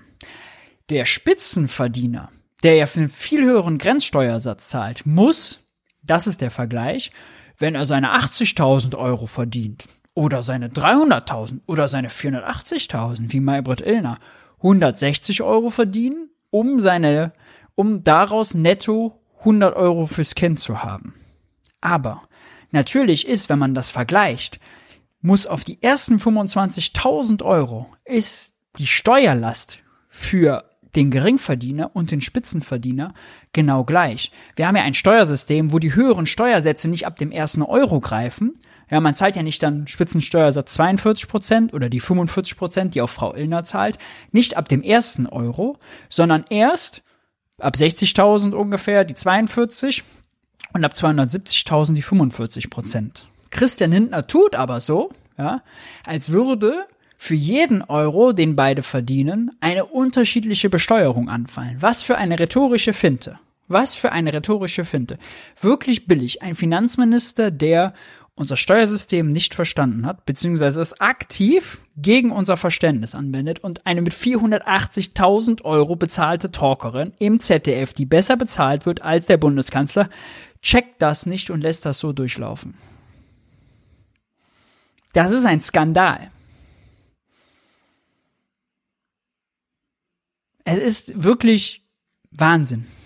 Es ist ein so billiger Trick, dass sie auch nicht misstrauisch wird ihm zumindest sagt, hey, kannst du das nicht nochmal erklären? Erklär das mal für die Leute da draußen, die es nicht verstanden haben. So kann sie ja Formulierungen finden, wenn sie nicht eingestehen will, dass sie es selbst nicht verstanden hat. Dazu, Thema kritischer Journalismus, gab es auch eine sehr sehenswerte Sequenz aus dem Interview von Thilo und Michel Friedmann. Lohnt sich vielleicht an der Stelle mal einzuspielen.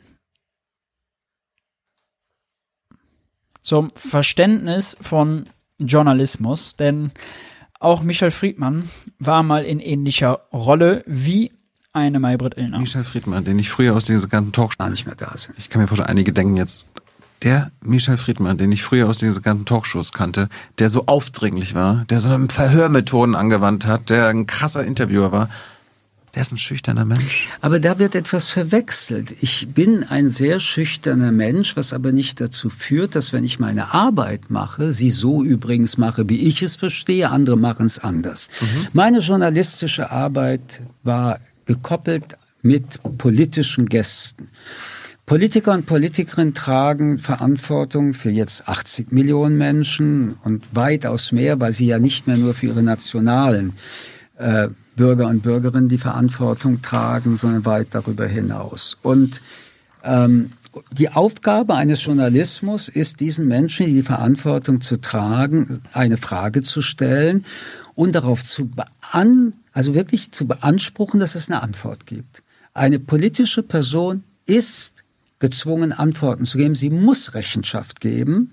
Und wir Journalisten sind nichts anderes als ein Transmissionsrahmen, so wie eine Regierung sich auch der Opposition stellen muss. Und wenn ich keine Antwort bekomme oder wenn ich eine Halbantwort bekommen habe oder wenn ich noch unverschämter überhaupt keine bekommen habe, sondern einfach nur für blöd gehalten wurde mit dem, was da geantwortet wurde oder die das war gerade der Fall, ja. Christian Enner hat Maybrit Illner in Klammern zu Recht für blöd gehalten oder blöd verkauft? Argumente eben nicht ausreichten, habe ich so lange nachgefragt, bis ich an die Grenze gekommen bin, wo entweder dann etwas gesagt wurde oder nicht und der Zuschauer, die Zuschauerin konnten erkennen, diese Person gibt gerade keine Antwort, was wiederum eine politische Information ist. Das ist das eine.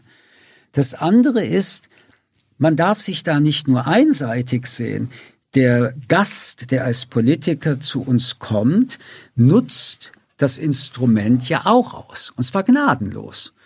Äh, das bedeutet, dass es nie diese äh, der, arme Politiker und stell dir mal vor, wie der jetzt hier äh, nochmal gegrillt wurde, um so einen Begriff zu nehmen. It's the name of the job, it's the job description von mir als Journalist und von dem Gast, der kommt, das auszuhalten. Etwas anderes, ganz anderes ist, wenn Menschen zu mir in Sendungen gekommen sind oder die keine politische Verantwortung haben, dann ist es was anderes. Ja, stimmt. Sehr stabil. Dieses Mindset mal übertragen auf sie hier, ja, kann man nur mit dem Kopf schütteln. Christian Lindner hat sie verarscht und sie leitet einfach, wie der Redakteur es hier aufs Zettelchen geschrieben hat, zum Bäckermeister, der dann irgendwelche nicht belegten neoliberalen Stammtischphrasen davon lässt. Hören wir vielleicht gleich noch.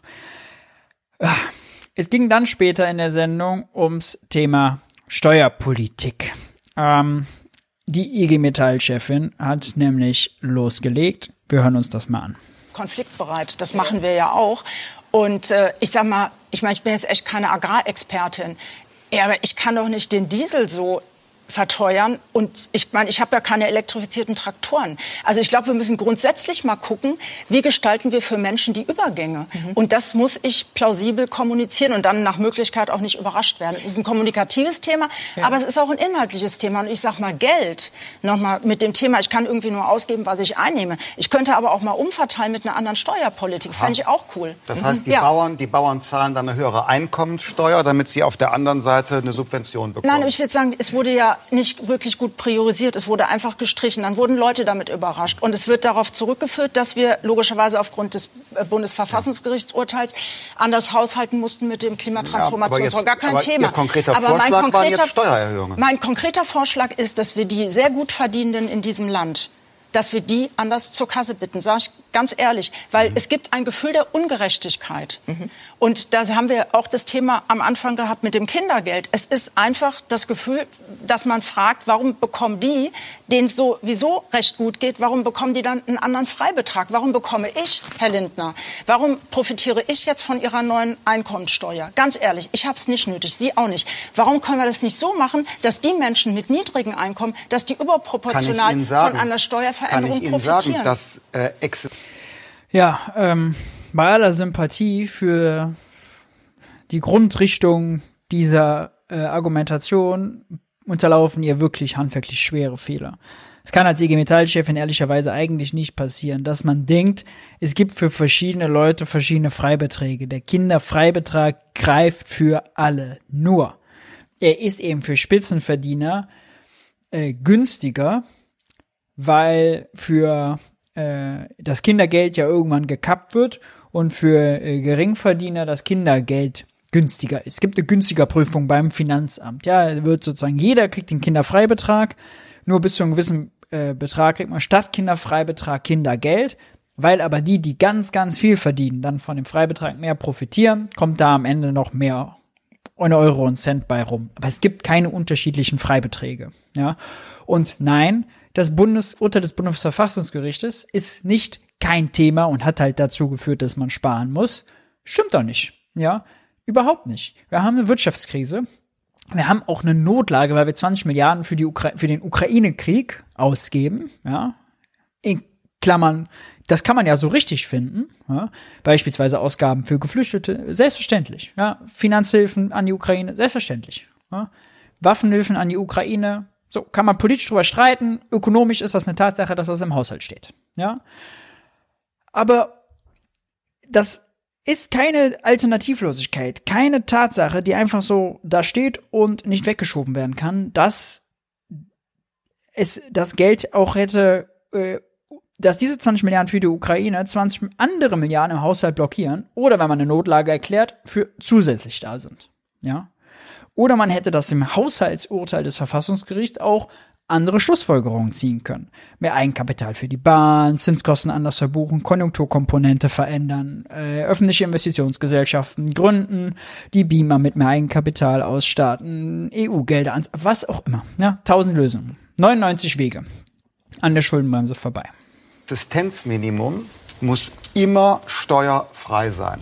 Und da Sie mit Ihrem hohen Einkommen oder ich oder ja. Frau Illner, da wir prozentual mehr Steuern zahlen, also Frau Illner vielleicht 45 Prozent, mhm. wird ziemlich sicher 45 Prozent, Herr Lindner.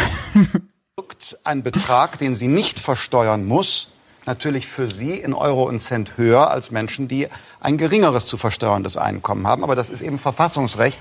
Wir können es nicht ändern. Den Vorschlag, allgemein die Steuern zu erhöhen, ich kann nur abraten. Nicht allgemein. Ja, Sie haben gesagt, bei denen, die äh, über höhere Einkommen. Christian Lindner erhöht allgemein die Steuern. Ne? Eine Einkommenssteuer hat er jetzt gerade den Inflationsausgleich gemacht. Mehrwertsteuer geht hoch. Ja? Ähm, wenn man noch die Abgaben mit reinzählt, die dann de facto für die Leute natürlich auch wirken, ähnlich wie eine Steuer, ja, Sozialbeiträge beispielsweise, geht hoch. Also macht er schon. Ne? Einkommenssteuer senkt er und bei den Unternehmenssteuern. Ne? Jetzt mit Abschreibungen, mit den Wachstumschancen jetzt ein paar Entlastungen. Dafür rühmt er sich. Aber sonst Einkommen verfügen. Ich kann deshalb abraten davon, weil wir ja gerade in einer schwierigen konjunkturellen Situation sind. Wir haben wenig Wachstum. Wir mhm. wollen, dass auch die Betriebe investieren und sehr viele Handwerksbetriebe, ich weiß nicht, Herr Exner, ob das in Ihrem Fall so ist, das sind Personengesellschaften. Für die ist also die Einkommenssteuer zugleich auch die betriebliche Steuer. Das ist unser Mittelstand. Und ich kann in der jetzigen wirtschaftlichen Situation nur abraten von Steuererhöhungen. Wir können an anderen Stellen Mittel gewinnen. Mhm. Im Haushalt gibt es Spielräume. Ich glaube, dass wir äh, beim Bereich Bürokratie die Wirtschaft beleben Noch können, indem wir Lasten reduzieren. Verspreche ich, dass wir darauf wir können, kommen? Wir können in bla bla bla. Lindner spült sein, spult sein übliches Blabla ab. Und ich finde das hier ein Beispiel für gut intendierte Kritik an Christian Lindner, die er sehr einfach kontern kann. Ja, die er vor allem in dieser Runde sehr einfach kontern kann. Es geht nachher noch um Vermögenssteuern. Ja, wurde gesagt, wir können auch mal an die Vermögen ran. Ja. Und da ist dann Veronika Grimm, die Wirtschaftsweise, eingestiegen. Das ist bei dem YouTube-Video übrigens hinten rausgeschnitten. Ne? Vielleicht war es selbst dem ZDF zu peinlich, ich weiß es nicht. Und hat dann gesagt, nee, oh Gott, Vermögenssteuer, nee, das wäre ganz schlecht, dann gehen die alle ins Ausland. Ja, diesen Mythos und gesagt, besser wäre, dass die Leute Vermögen bilden können. Wir haben zum Beispiel, das haben sie wirklich beim Wirtschaftsweisen gemacht, im Gutachten empfohlen, Schülern schon an den Kapitalmarkt heranzuführen, ja, dass sie irgendwie eine gewisse Förderung bekommen für ein Depot, was sie anlegen, um schon früh in Aktien investieren zu können. Ja, dann natürlich sehr passiv, nicht aktiv, ist ja klar, um schon Gefühl dafür zu bekommen, wie entwickelt sich denn der Aktienmarkt und man kann da Geld anlegen und Zinsen erwirtschaften und wenn sie dann nur diese Erfahrung machen, die Deutschen nicht mehr so scheu sind vor dem Aktienmarkt, ja, dann könnten doch alle in Deutschland reich werden. Da müssten, könnte die Vermögensschere sich doch schließen. Ja, da muss man gar nicht drüber reden, wem was abzunehmen. Nein, oh Gott. Und damit an die Substanz, die wirtschaftliche Substanz der Unternehmen ranzugehen, ja. Diese Nebelkerzen. Also, wirklich schlimm. Jetzt zum Thema Bürgergeld. Ich hatte mich ja, äh, hatte, hatte ja wirklich die Hoffnung, nachdem wir jetzt diese Studie hatten vom IFO, so arbeiten lohnt sich immer, mehr als nicht zu arbeiten, wären wir das Thema losgeworden. Nein, vielleicht kennt Maybrit Illner auch die Studie nicht. Ja, schwer beschäftigte Frau, kann sie natürlich nicht lesen, ja, im Gehalt.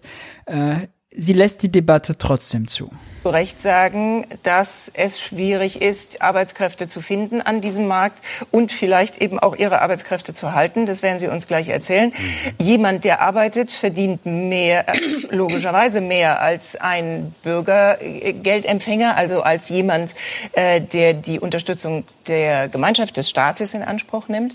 Äh, sieht das mit dem Bürgergeld auch noch ein fleißiger Geselle so in ihrer Firma, der morgens, sehr früh morgens in, in den Bäckerbetrieb kommt?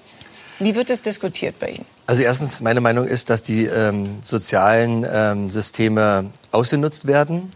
Und für mich ist es so, dass die sozialen Systeme dafür da sind, äh, Leute zu unterstützen, die in Not sind und die Unterstützung der Allgemeinheit benötigen. Mhm. Wenn ich aber weiß, dass, ich sag mal, fünf Millionen Leute diese, diese Leistung in Anspruch nehmen, aber auf dem Arbeitsmarkt sehr viele Millionen Arbeitsplätze nicht besetzt sind, dann ist das ein Missverhältnis, was ich nicht gutheißen kann. Und dann ist es aus meiner Sicht so attraktiv, nicht zu arbeiten. Und das wie manifestiert sich darin, ja. dass dann im Prinzip zu mir zum Beispiel ein Mitarbeiter kommt und sagt, Herr Exner, kündigen Sie mich bitte. Ähm, ich, das lohnt sich hier nicht mehr für mich. Seit zehn Jahre da, 20 Jahre da. Und ja, Auto ist kaputt gegangen äh, und wenn ich mir jetzt ein neues kaufe, das, das lohnt sich einfach nicht für mich. Ich habe mir das mal ausgerechnet. Ähm, äh, da bleibe ich lieber zu Hause, betreue meine Kinder oder sowas in der Richtung, spare ich mir noch das Geld für die Kita. Und ähm, natürlich weiß ich nicht, wie das Missverhältnis ist, aber mhm. ich sag mal, das sind vielleicht 200 Euro, 300, 400, 500 Euro, die der Mitarbeiter bei bei, mir mehr bekommt, obwohl ich Tariflöhne zahle oder mehr. Mhm. Ähm, nur ist es so, dass man dann die Wohnung bezahlt bekommt und äh, viele andere Leistungen, Geld dazu und viele andere Leistungen, die man noch dazu bekommen kann. Und ich bin der Meinung, dass derjenige, der bei mir arbeitet, der das ja bezahlt für andere, dass der viel weniger dafür leisten sollte. Also meine Meinung, wir können mal darüber reden. Äh, ich finde das nicht gut, dass wir nur 11.700 Euro äh, Einkommensteuergrenze haben, sondern die sollten das auf 24.000 Euro hochschrauben. 2.000 Euro im Monat sind steuerfrei für meine Mitarbeiter. Warum? Ich finde diese ganzen Transferleistungen furchtbar, dass meine Mitarbeiter zum Teil betteln müssen bei den Behörden, sagen hier, ich äh, gehe zwar arbeiten, aber äh, ich, mir steht das und das zu, jetzt muss ich einen Antrag ausführen, den ich nicht verstehe. Ja. Dafür müssen wieder Behörden, ich sag mal, gefüttert werden. Viele Leute arbeiten da und da sind äh, viele bürokratische äh, Prozesse, die eigentlich gar nicht notwendig sind. Und ich finde, unsere Mitarbeiter müssen von ihren Einkommen leben können. Und jetzt kann jemand davon den Politiken, politischen Verantwortlichen kommen und sagen, wir sollen ja mehr bezahlen. Ja, das geht aber nicht, weil wir das nicht erwirtschaften. Mhm. Herr Lindner. Ja, wir müssen unseren Sozial, ja, wir müssen unseren Sozial. So, das wäre eigentlich der Moment gewesen, ne? dass äh, Maybrit Illner sagt, ja, aber Moment, Moment, Moment, das ist jetzt eine Anekdote, die Sie hier erzählen, ja? noch nicht mal die Zahlen klar haben, was da Ihr Mitarbeiter auch Ihnen scheinbar immer vorgetragen hat, was er dann da mehr bekommt und ob das wirklich so ist. Ja? Aber das IFO-Institut hat es ja ausgerechnet, egal wie die Familiensituation ist äh, und ob hohe Miete oder kleine Miete, ja, es ist immer so, mit Bürgergeld und Nichtarbeiten hat man weniger. Beziehungsweise wer arbeitet und alles beantragt, hat mehr. Zweitens, wenn er da so auf dicke Hose macht, warum zahlt er denn überhaupt Löhne, bei denen Leute noch aufstocken müssen? Ja, auch die Frage, die sich stellt. Die einfach sich dahin zu setzen und sagen, ah ja, die blöden Bürgergeldempfänger, die machen sich in der Hängematte bequem und warten darauf, dass Milch und Honig fließt. Ja, und was kann ich da als Unternehmer finde ja da gar keinen mehr? Hm, komisch. Dann hätte sie ja sagen müssen, das sind die Zahlen. Was Sie erzählt haben, ist eine Anekdote. Übrigens gibt es noch eine andere Zahl. Wenn man auf die Statistiken der Bundesagentur guckt, sieht man, dass gerade historisch wenig Menschen freiwillig aus der Arbeit rausgehen, um Sozialstaatsleistungen zu bekommen, ins Bürgergeld zu gehen. Ja, diese Story, die die Anekdote erzählen soll, die Menschen geben sie ihren Job auf, um Bürgergeld zu beziehen. Das, man muss sie da noch schön, Ehre wem Ehre gebührt. Veronika Grimm sagt das nachher in der Sendung noch, ja, dass es da keinen Beweis für gibt. Im Gegenteil, die Zahlen dagegen sprechen, dass die Menschen Job aufgeben, um ins Bürgergeld zu gehen. Warum hat Maybrit Illner, wenn sie das Thema doch anspricht, diese Zahlen nicht parat? Ja? Stattdessen, diese Studie verpufft total unter irgendwelchen gefühligen Anekdoten und Christian Lindner kriegt jetzt die Vorlage, um seinen Punkt für die Nullrunde beim Bürgergeld in Elfmeter zu verwandeln. Sozialstaat ähm, reformieren, ja, revolutionieren. Äh, prüfen, wo es solche Fehlanreize gibt, will ich mhm. sagen. Äh, ich höre das, was Herr. Auch das, ja, die Frage. 84.000 Euro für diese Frage. Konzentriert euch nochmal auf genau das, was Maybrit Illner fragt. Als Staat ähm, reformieren, ja, revolutionieren. Ähm. Das spielt sie mit irgendwelchen Worten, die keine Bedeutung haben in dem Kontext. Ja? Schon hinter Reform wäre die Frage, was dahinter stehen soll. Was soll jetzt eine Revolution im Bürgergeld? Was soll das sein? Prüfen, wo es solche Fehlanreize gibt, will ich mhm. sagen. Äh, ich höre das, was Herr Exner sagt, nicht zum ersten Mal. Das wird sehr oft an mich herangetragen. Wir haben inzwischen einen Sozialstaat, der äh, sehr kompliziert geworden ist. Es gibt sehr viele unterschiedliche Leistungen. Wir haben schon gesprochen über das Kindergeld, Kinderzuschlag, Kindersofortzuschlag, mhm. Kindergrundsicherung, Vielleicht. Wohngeld. Und ähm, es muss ja ganz klar sein, ich glaube, da stimmen wir alle überein, wenn Menschen einen Schicksalsschlag haben, mhm. unverschuldet in Not geraten, dann ja. wenn sie erkrankt sind, dann sind wir solidarisch. Aber Solidarität ist eben keine Einbahnstraße. Man kann erwarten, dass Menschen die Solidarität der Gesellschaft nur so lange in mhm. Anspruch nehmen, wie sie sie wirklich brauchen. Konkret jetzt beim Bürgergeld. Wir haben diese bei dieser Debatte, ne, Menschen mit Schicksalsschlägen ja, alle anderen nein. Dieser Mann hat im letzten Jahr Er hat Verantwortung für die Konjunktur in Deutschland. Die Konjunktur in Deutschland lief ultra mies. Es sind 260.000 Menschen in diesem Land arbeitslos geworden. Stellt euch die aufgereiht vor. Ja, die gucken jetzt diese Sendung und Christian Lindner erklärt, ja, wir müssen jetzt unser Sozialsystem gucken. Nur noch die, die einen Schicksalsschlag erlitten haben, ja, sollen dann am Ende, die, die 260.000 Menschen haben ihren Job verloren. Ja, die Jobs wurden gerade in der Wirtschaft gestrichen. Die sind weg. Ja. Es sind nicht 260 Einzelpersonen, sondern 260.000 Stellen, die weggefallen sind. So muss man es genau sagen, weil die Wirtschaft schlecht lief. Und der kommt da mit der Erzählung von wegen, ja, nur Schicksalsschläge und, und, und. Es ist wirklich Hanebüchen. Übrigens genauso Hanebüchen, das habe ich mir sogar noch durchgehen lassen, wie die äh, Rechnung von dem Bäcker. Es gibt 5 Millionen Bürgergeldempfänger, aber Millionen von unbesetzten Stellen. Ja, es gibt 1,7 Millionen unbesetzte Stellen, 1,4 Millionen sind sofort zu besetzen. Und von den 5 Millionen Bürgergeldempfängern, da gab es jetzt einen guten Artikel in der Zeit, ja ist mal ein ganz großer Anteil Kinder, ganz großer äh, Anteil, der schon arbeitet. Nur 1,7 Millionen davon sind Leute, die äh, nicht arbeiten. Ja. Dann sieht die Zahl plötzlich schon wieder anders aus. Und wenn wir dann noch mal ganz genau hinschauen, gucken, Arbeitssuchende zu Leuten, äh, zu offenen Stellen, ja, und dann Unterbeschäftigte nehmen und Unfreiwillige in Teilzeit, dann merken wir plötzlich, oh, scheiße. Es gibt ja viel, viel mehr Leute, die Arbeit suchen, als offene Stellen. Ja. Wie passt das denn zusammen? Das heißt ja, selbst wenn alle einen Job annehmen würden, sofort, egal welchen sie angeboten bekommen, egal wo der im Land ist, egal was sie dafür können müssen, äh, egal wie scheiße die Konditionen noch sind, alle würden ein Angebot annehmen, alle, die einen Job wollen, diese Jobs gibt es nicht. Ja, klar gibt es ein paar Qualifikations-, Matching-Probleme und so weiter, alles schön und gut. Ja, aber äh, dieses Geschwätz vom Arbeitskräftemangel und oh, und überhaupt, ja, und statt zu arbeiten, weil die alle keine Leistungsbereitschaft mehr haben, ja, beziehen die alle, es ist wirklich kalter Kaffee. Und wenn das, aus dieser Talkshow kommt jetzt heraus, ah ja, der Bäcker hat einen Punkt. Ah ja, Christian Lindner geht das an. Ah ja, scheinbar ist das ein Problem in unserem Land. Statt so eine Talkshow, die heißt, wütende Mitte vergisst die Ampel, die Fleißigen mal darüber zu reden, warum die Wirtschaft schlecht läuft, ja, mal den Finanzminister mit seiner eigenen Finanzpolitik zu konfrontieren. Meinetwegen kann man über diesen Vorschlag vom Bäcker reden, der war ja gar nicht so verkehrt, den Grundfreibetrag eben auf, was hat er gesagt, 2000 Euro im Monat zu erhöhen. Ja, also dass die ersten 2000 Euro nicht besteuert. Kann man ja drüber reden. Das wäre ja mal was. Aber stattdessen, ja, als würde es den Fleißigen, in Anführungszeichen, in der Mitte, in Anführungszeichen, irgendwas bringen, wenn man auf die Bürgergeldempfänger tritt. Situation, dass der Regelsatz zum 1.1. sehr stark gestiegen ist. Ich sage offen, er ist überproportional stark gestiegen. Denn als er festgelegt worden ist, ist man von einer ganz anderen Inflationsrate für den Januar 2024 mhm. ausgegangen. Das ist da eingeflossen.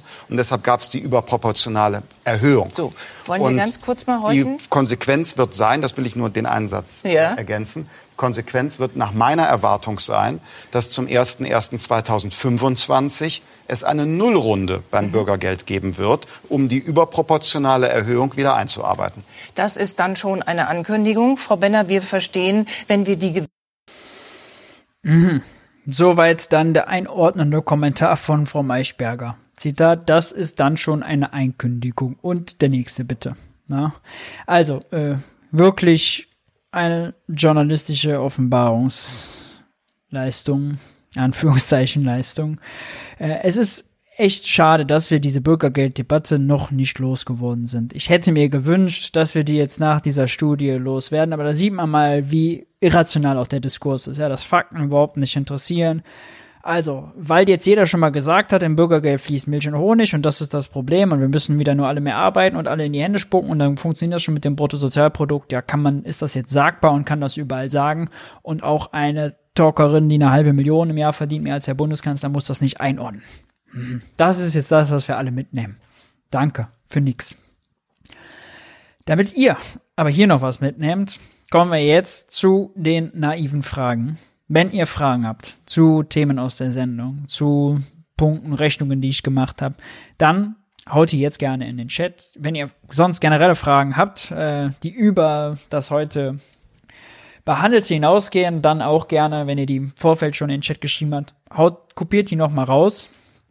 In der Zwischenzeit möchte ich euch nochmal hinweisen, gerne die Kalender zücken, denn am Donnerstag ist Christiane Benner, wir haben sie eben gesehen, äh, IG Metall-Chefin, am Donnerstag um 11 Uhr bei Tilo im Interview zu Gast. Selbstverständlich äh, live mitdiskutieren und dort Fragen, Zuschauerfragen einrichten, kennt ihr ja alles. Und am Freitag ist Daniel Günther, Ministerpräsident äh, von der CDU, zu Gast, 12.30 Uhr. Ja. Juti. Dann, all diese Formate gibt's natürlich nur dank eurer Unterstützung. Ja. Wie ihr Junge Naiv unterstützen könnt, seht ihr jetzt eingeblendet oder unten in der Videobeschreibung. Bei finanzieller Unterstützung ab 20 Euro, ihr kennt das, werdet ihr namentlich als Produzenten im Abspann verewigt. Ja. Dankeschön. Nun zu euren Fragen. Was hältst du von Thomas Piketty? Das ist eine sehr allgemeine Frage. Ich muss jetzt was Schlimmes sagen. Ich halte Thomas Piketty und seine Einsichten und vor allem sein, also, sagen wir mal so, was an Thomas Piketty gut ist, ist vor allem die ganzen Daten, die er gesammelt hat in seinen ewig großen Wälzern. Ansonsten, wenn es um Makroökonomie geht, also wie sorgt man dafür, dass eine Volkswirtschaft gut ausgelastet wird mit niedriger Inflation und Vollbeschäftigung, finde ich nicht, dass er sehr sinnvolle Antworten hat. Bei der Vermögensfrage, wo er sich ja darauf konzentriert, finde ich, ist das sehr häufig vorbei an dem, was irgendwie politisch machbar ist. Ähm und wenn man dann schaut in seinen Büchern, äh, wie er diese Vermögensverteilung erklärt, kommt alles runtergebrochen auf eine Formel, ist auch ziemlich wenig. Ich will sagen, ich halte Piketty. Das ist keine Konsensmeinung, ehrlicherweise, äh, für ein bisschen overrated. Thema Ulrike Herrmann. Ihre Kritik gegen die luxuriösen Forderungen der GDL würde sie sicherlich mit der erforderlichen Kriegswirtschaft argumentieren. Wie könntest du sie überzeugen? Äh, die Kriegswirtschaft, äh, in der Kriegswirtschaft ist eigentlich auch immer klar, dass die Jobs, wo man Ressourcen braucht, man auch höhere Preise zahlt. Ja? Also, ähm, wenn Wladimir Putin jetzt in Russland bei dem schrecklichen Krieg oder die USA, wenn sie Krieg geführt hat, äh, eine Industrie aufbauen wollen, dann sind sie immer dafür bereit, Abnahmegarantien zu geben, höhere Preise zu zahlen, dort die Löhne anzuheben. Das ist völlig klar. Wenn man die Ressourcen lenken will, ja, und nicht planen und diktieren, dann ist immer völlig klar, dass man dort eben auch höhere Preise zahlen muss. Deswegen wäre auch in einer Kriegswirtschaft aller Ulrike Hermann ist trotzdem notwendig in den Bereichen, die für Klimaschutz wichtig sind und der ÖPNV und die Bahn, Fernverkehr, die gehören sicherlich dazu, für gute Arbeitsbedingungen zu sorgen. Ja? Sonst schießt man sich nur ein Eigentor. Ulrike Herrmann will ja nicht den Marktwirtschaft und den Preismechanismus komplett außer Kraft setzen.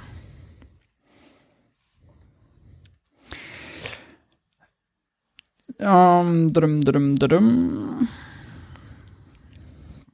Wenn du ein Wirtschaftssystem erschaffen könntest, wie würde das aussehen? Die Frage geht ehrlicherweise über den Rahmen hier hinaus. Es tut mir leid. Hm. Gibt es irgendwo eine seriöse Übersicht, welche Staaten welche Schulden insgesamt haben? Es heißt ja gerne, dass Deutschland so niedrige Schulden hat. Aber was ist mit den Sondervermögen, Pensionszusagen etc.? Also Sondervermögen gibt es Rechnungen, die sind, äh, also Sondervermögen sind aus der Schuldenbremse rausgerechnet, aber sonst im Gesamtschuldenstand eigentlich mit drin. Gesamtschuldenstand auch gar nicht so relevant. Ja, wenn man jetzt ein Sondervermögen hat, Bundeswehr 100 Milliarden ist ja schon sehr viel. Klima- und Transformationsfonds, äh, wenn man da 60 Milliarden jetzt rausgebucht hat, ja, 60 Milliarden zur gesamten Staatsschuld von Deutschland, 2,6 Billionen, so, dann merkt man schon, uh, das ist ja gar nicht so viel davon. Äh, Christian Lindner und Liberale machen gerne die Rechnung auf, dass ja zukünftige Rentenansprüche auch ein Schuld sind ja, ein Anspruch, den die Leute haben. Ähm, das nennt man dann indirekte Staatsverschuldung. Auch da gibt es Zahlen zu. Das Konzept ist aber ein bisschen beknackt, weil natürlich die zukünftigen Renten aus der zukünftigen Wirtschaftsleistung auch bezahlt werden und nicht aus der heutigen. Das heißt, das mit heute zu vergleichen, ist Quatsch. Und sonst, also die, Schu die, die, die, die Verschuldungszahlen, so, die findet man ja überall in allen relevanten Datenbanken. Ja, ob Ameco für Europa, ob Weltbank, IWF, international. Das ist, äh, Da reicht wahrscheinlich schon Google. Dann findet man das alles. Ich habe jetzt schon öfter gehört, äh, sollte es eine Vermögenssteuer geben, beziehungsweise Unternehmen stärker besteuert werden, würden alle wegziehen. Ich weiß, dass es eine Wegzugssteuer gibt. Ist das valide?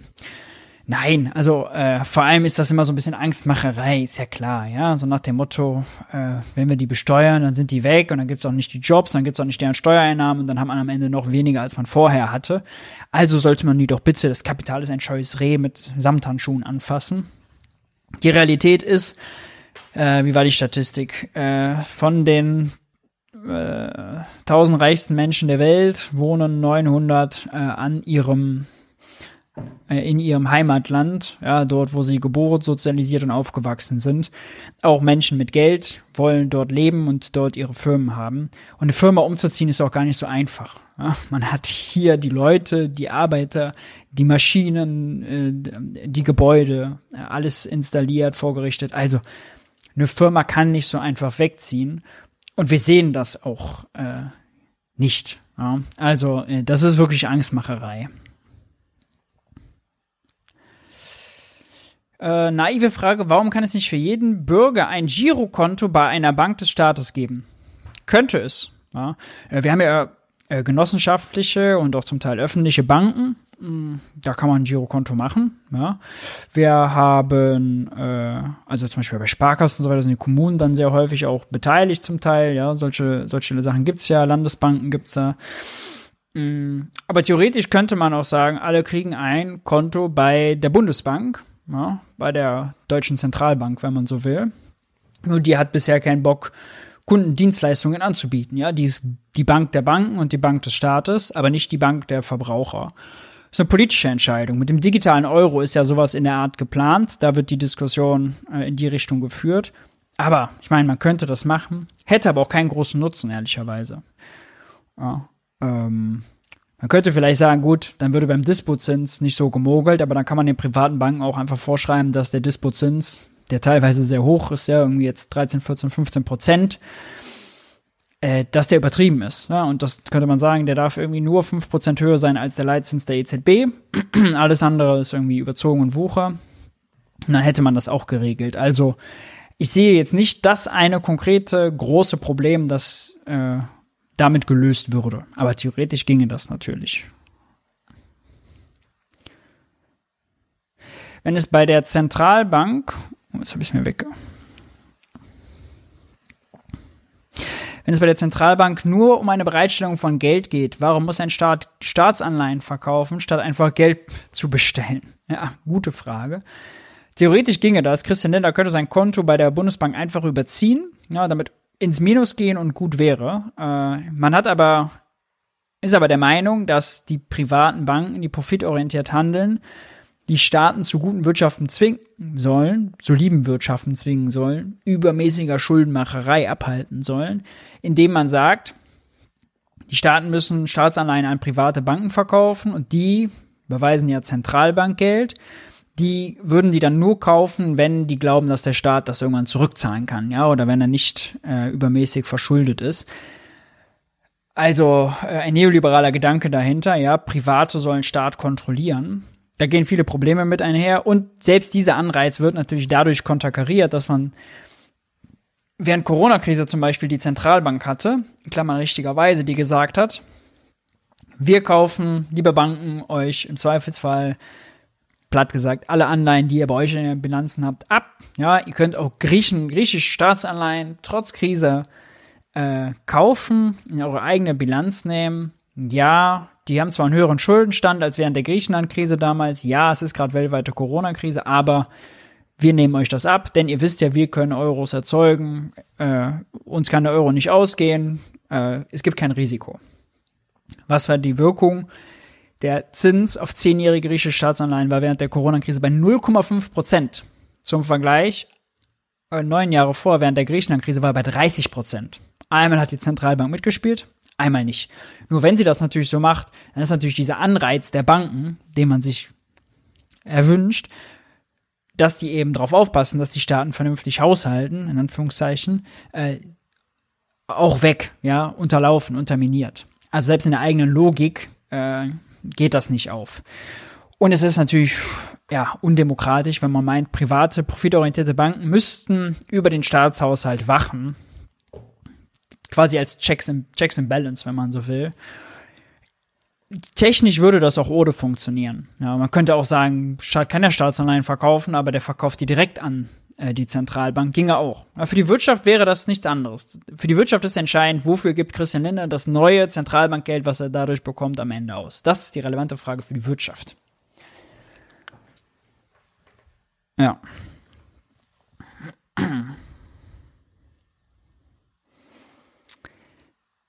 Um,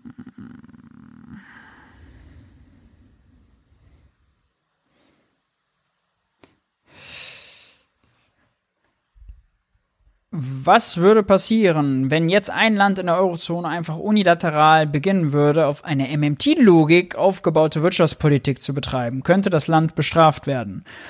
Äh, Italien hat zum Beispiel angekündigt, obwohl die sehr recht sind, ähm, im nächsten Jahr mit einem Defizit von 4,5 Prozent zu planen. Das wäre gegen die EU-Schuldenregeln. Italien hat ja, ist eigentlich Musterschüler, ja, Vorzinszahlungen, hat kein Land so sparsam, war kein Land so sparsam wie Italien. Nachzinszahlungen hatten sie ganze Defizite, äh, Vorzinszahlungen nicht.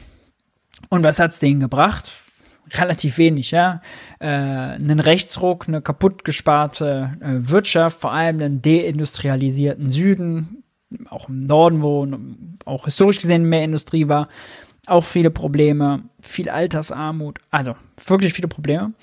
Und ähm, ja, deswegen kann man so die Frage so pauschal nicht beantworten. Ähm, mit vernünftigen Investitionen, vernünftiger Politik kann man zumindest die Wirtschaft ankurbeln. Selbstverständlich kann es sein, dann, dann sein, dass irgendwann aus Brüssel, aus Brüssel Druck kommt, dass man nicht doch sparen sollte und man dann in äh, wichtigen Reformen blockiert wird.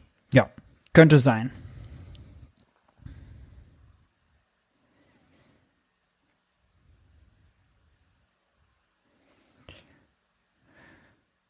Wann soll der digitale Euro kommen? Das dauert tatsächlich noch ein bisschen. So also eine Testphase oder eine Eruierungsphase ist jetzt abgeschlossen. Jetzt soll es eine Testphase geben. Äh, geplant ist, glaube ich, 27, 2027. Kann man nicht vorstellen, dass das irgendwie vor 2028, weil die es auch permanent dann immer nach hinten schieben, äh, was wird. Müsste ich aber nochmal selber nachgucken. Man kann mal äh, EZB, digitale Euro, FAQ eingeben bei Google und dann findet man da den, den neuesten Stand.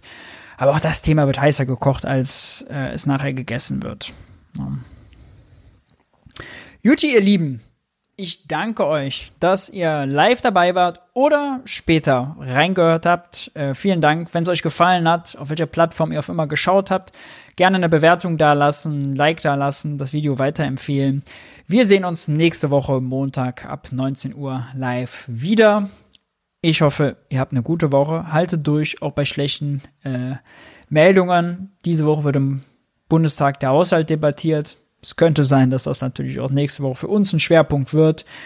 Es könnte sein, dass uns eine Rede von Christian Lindner blüht.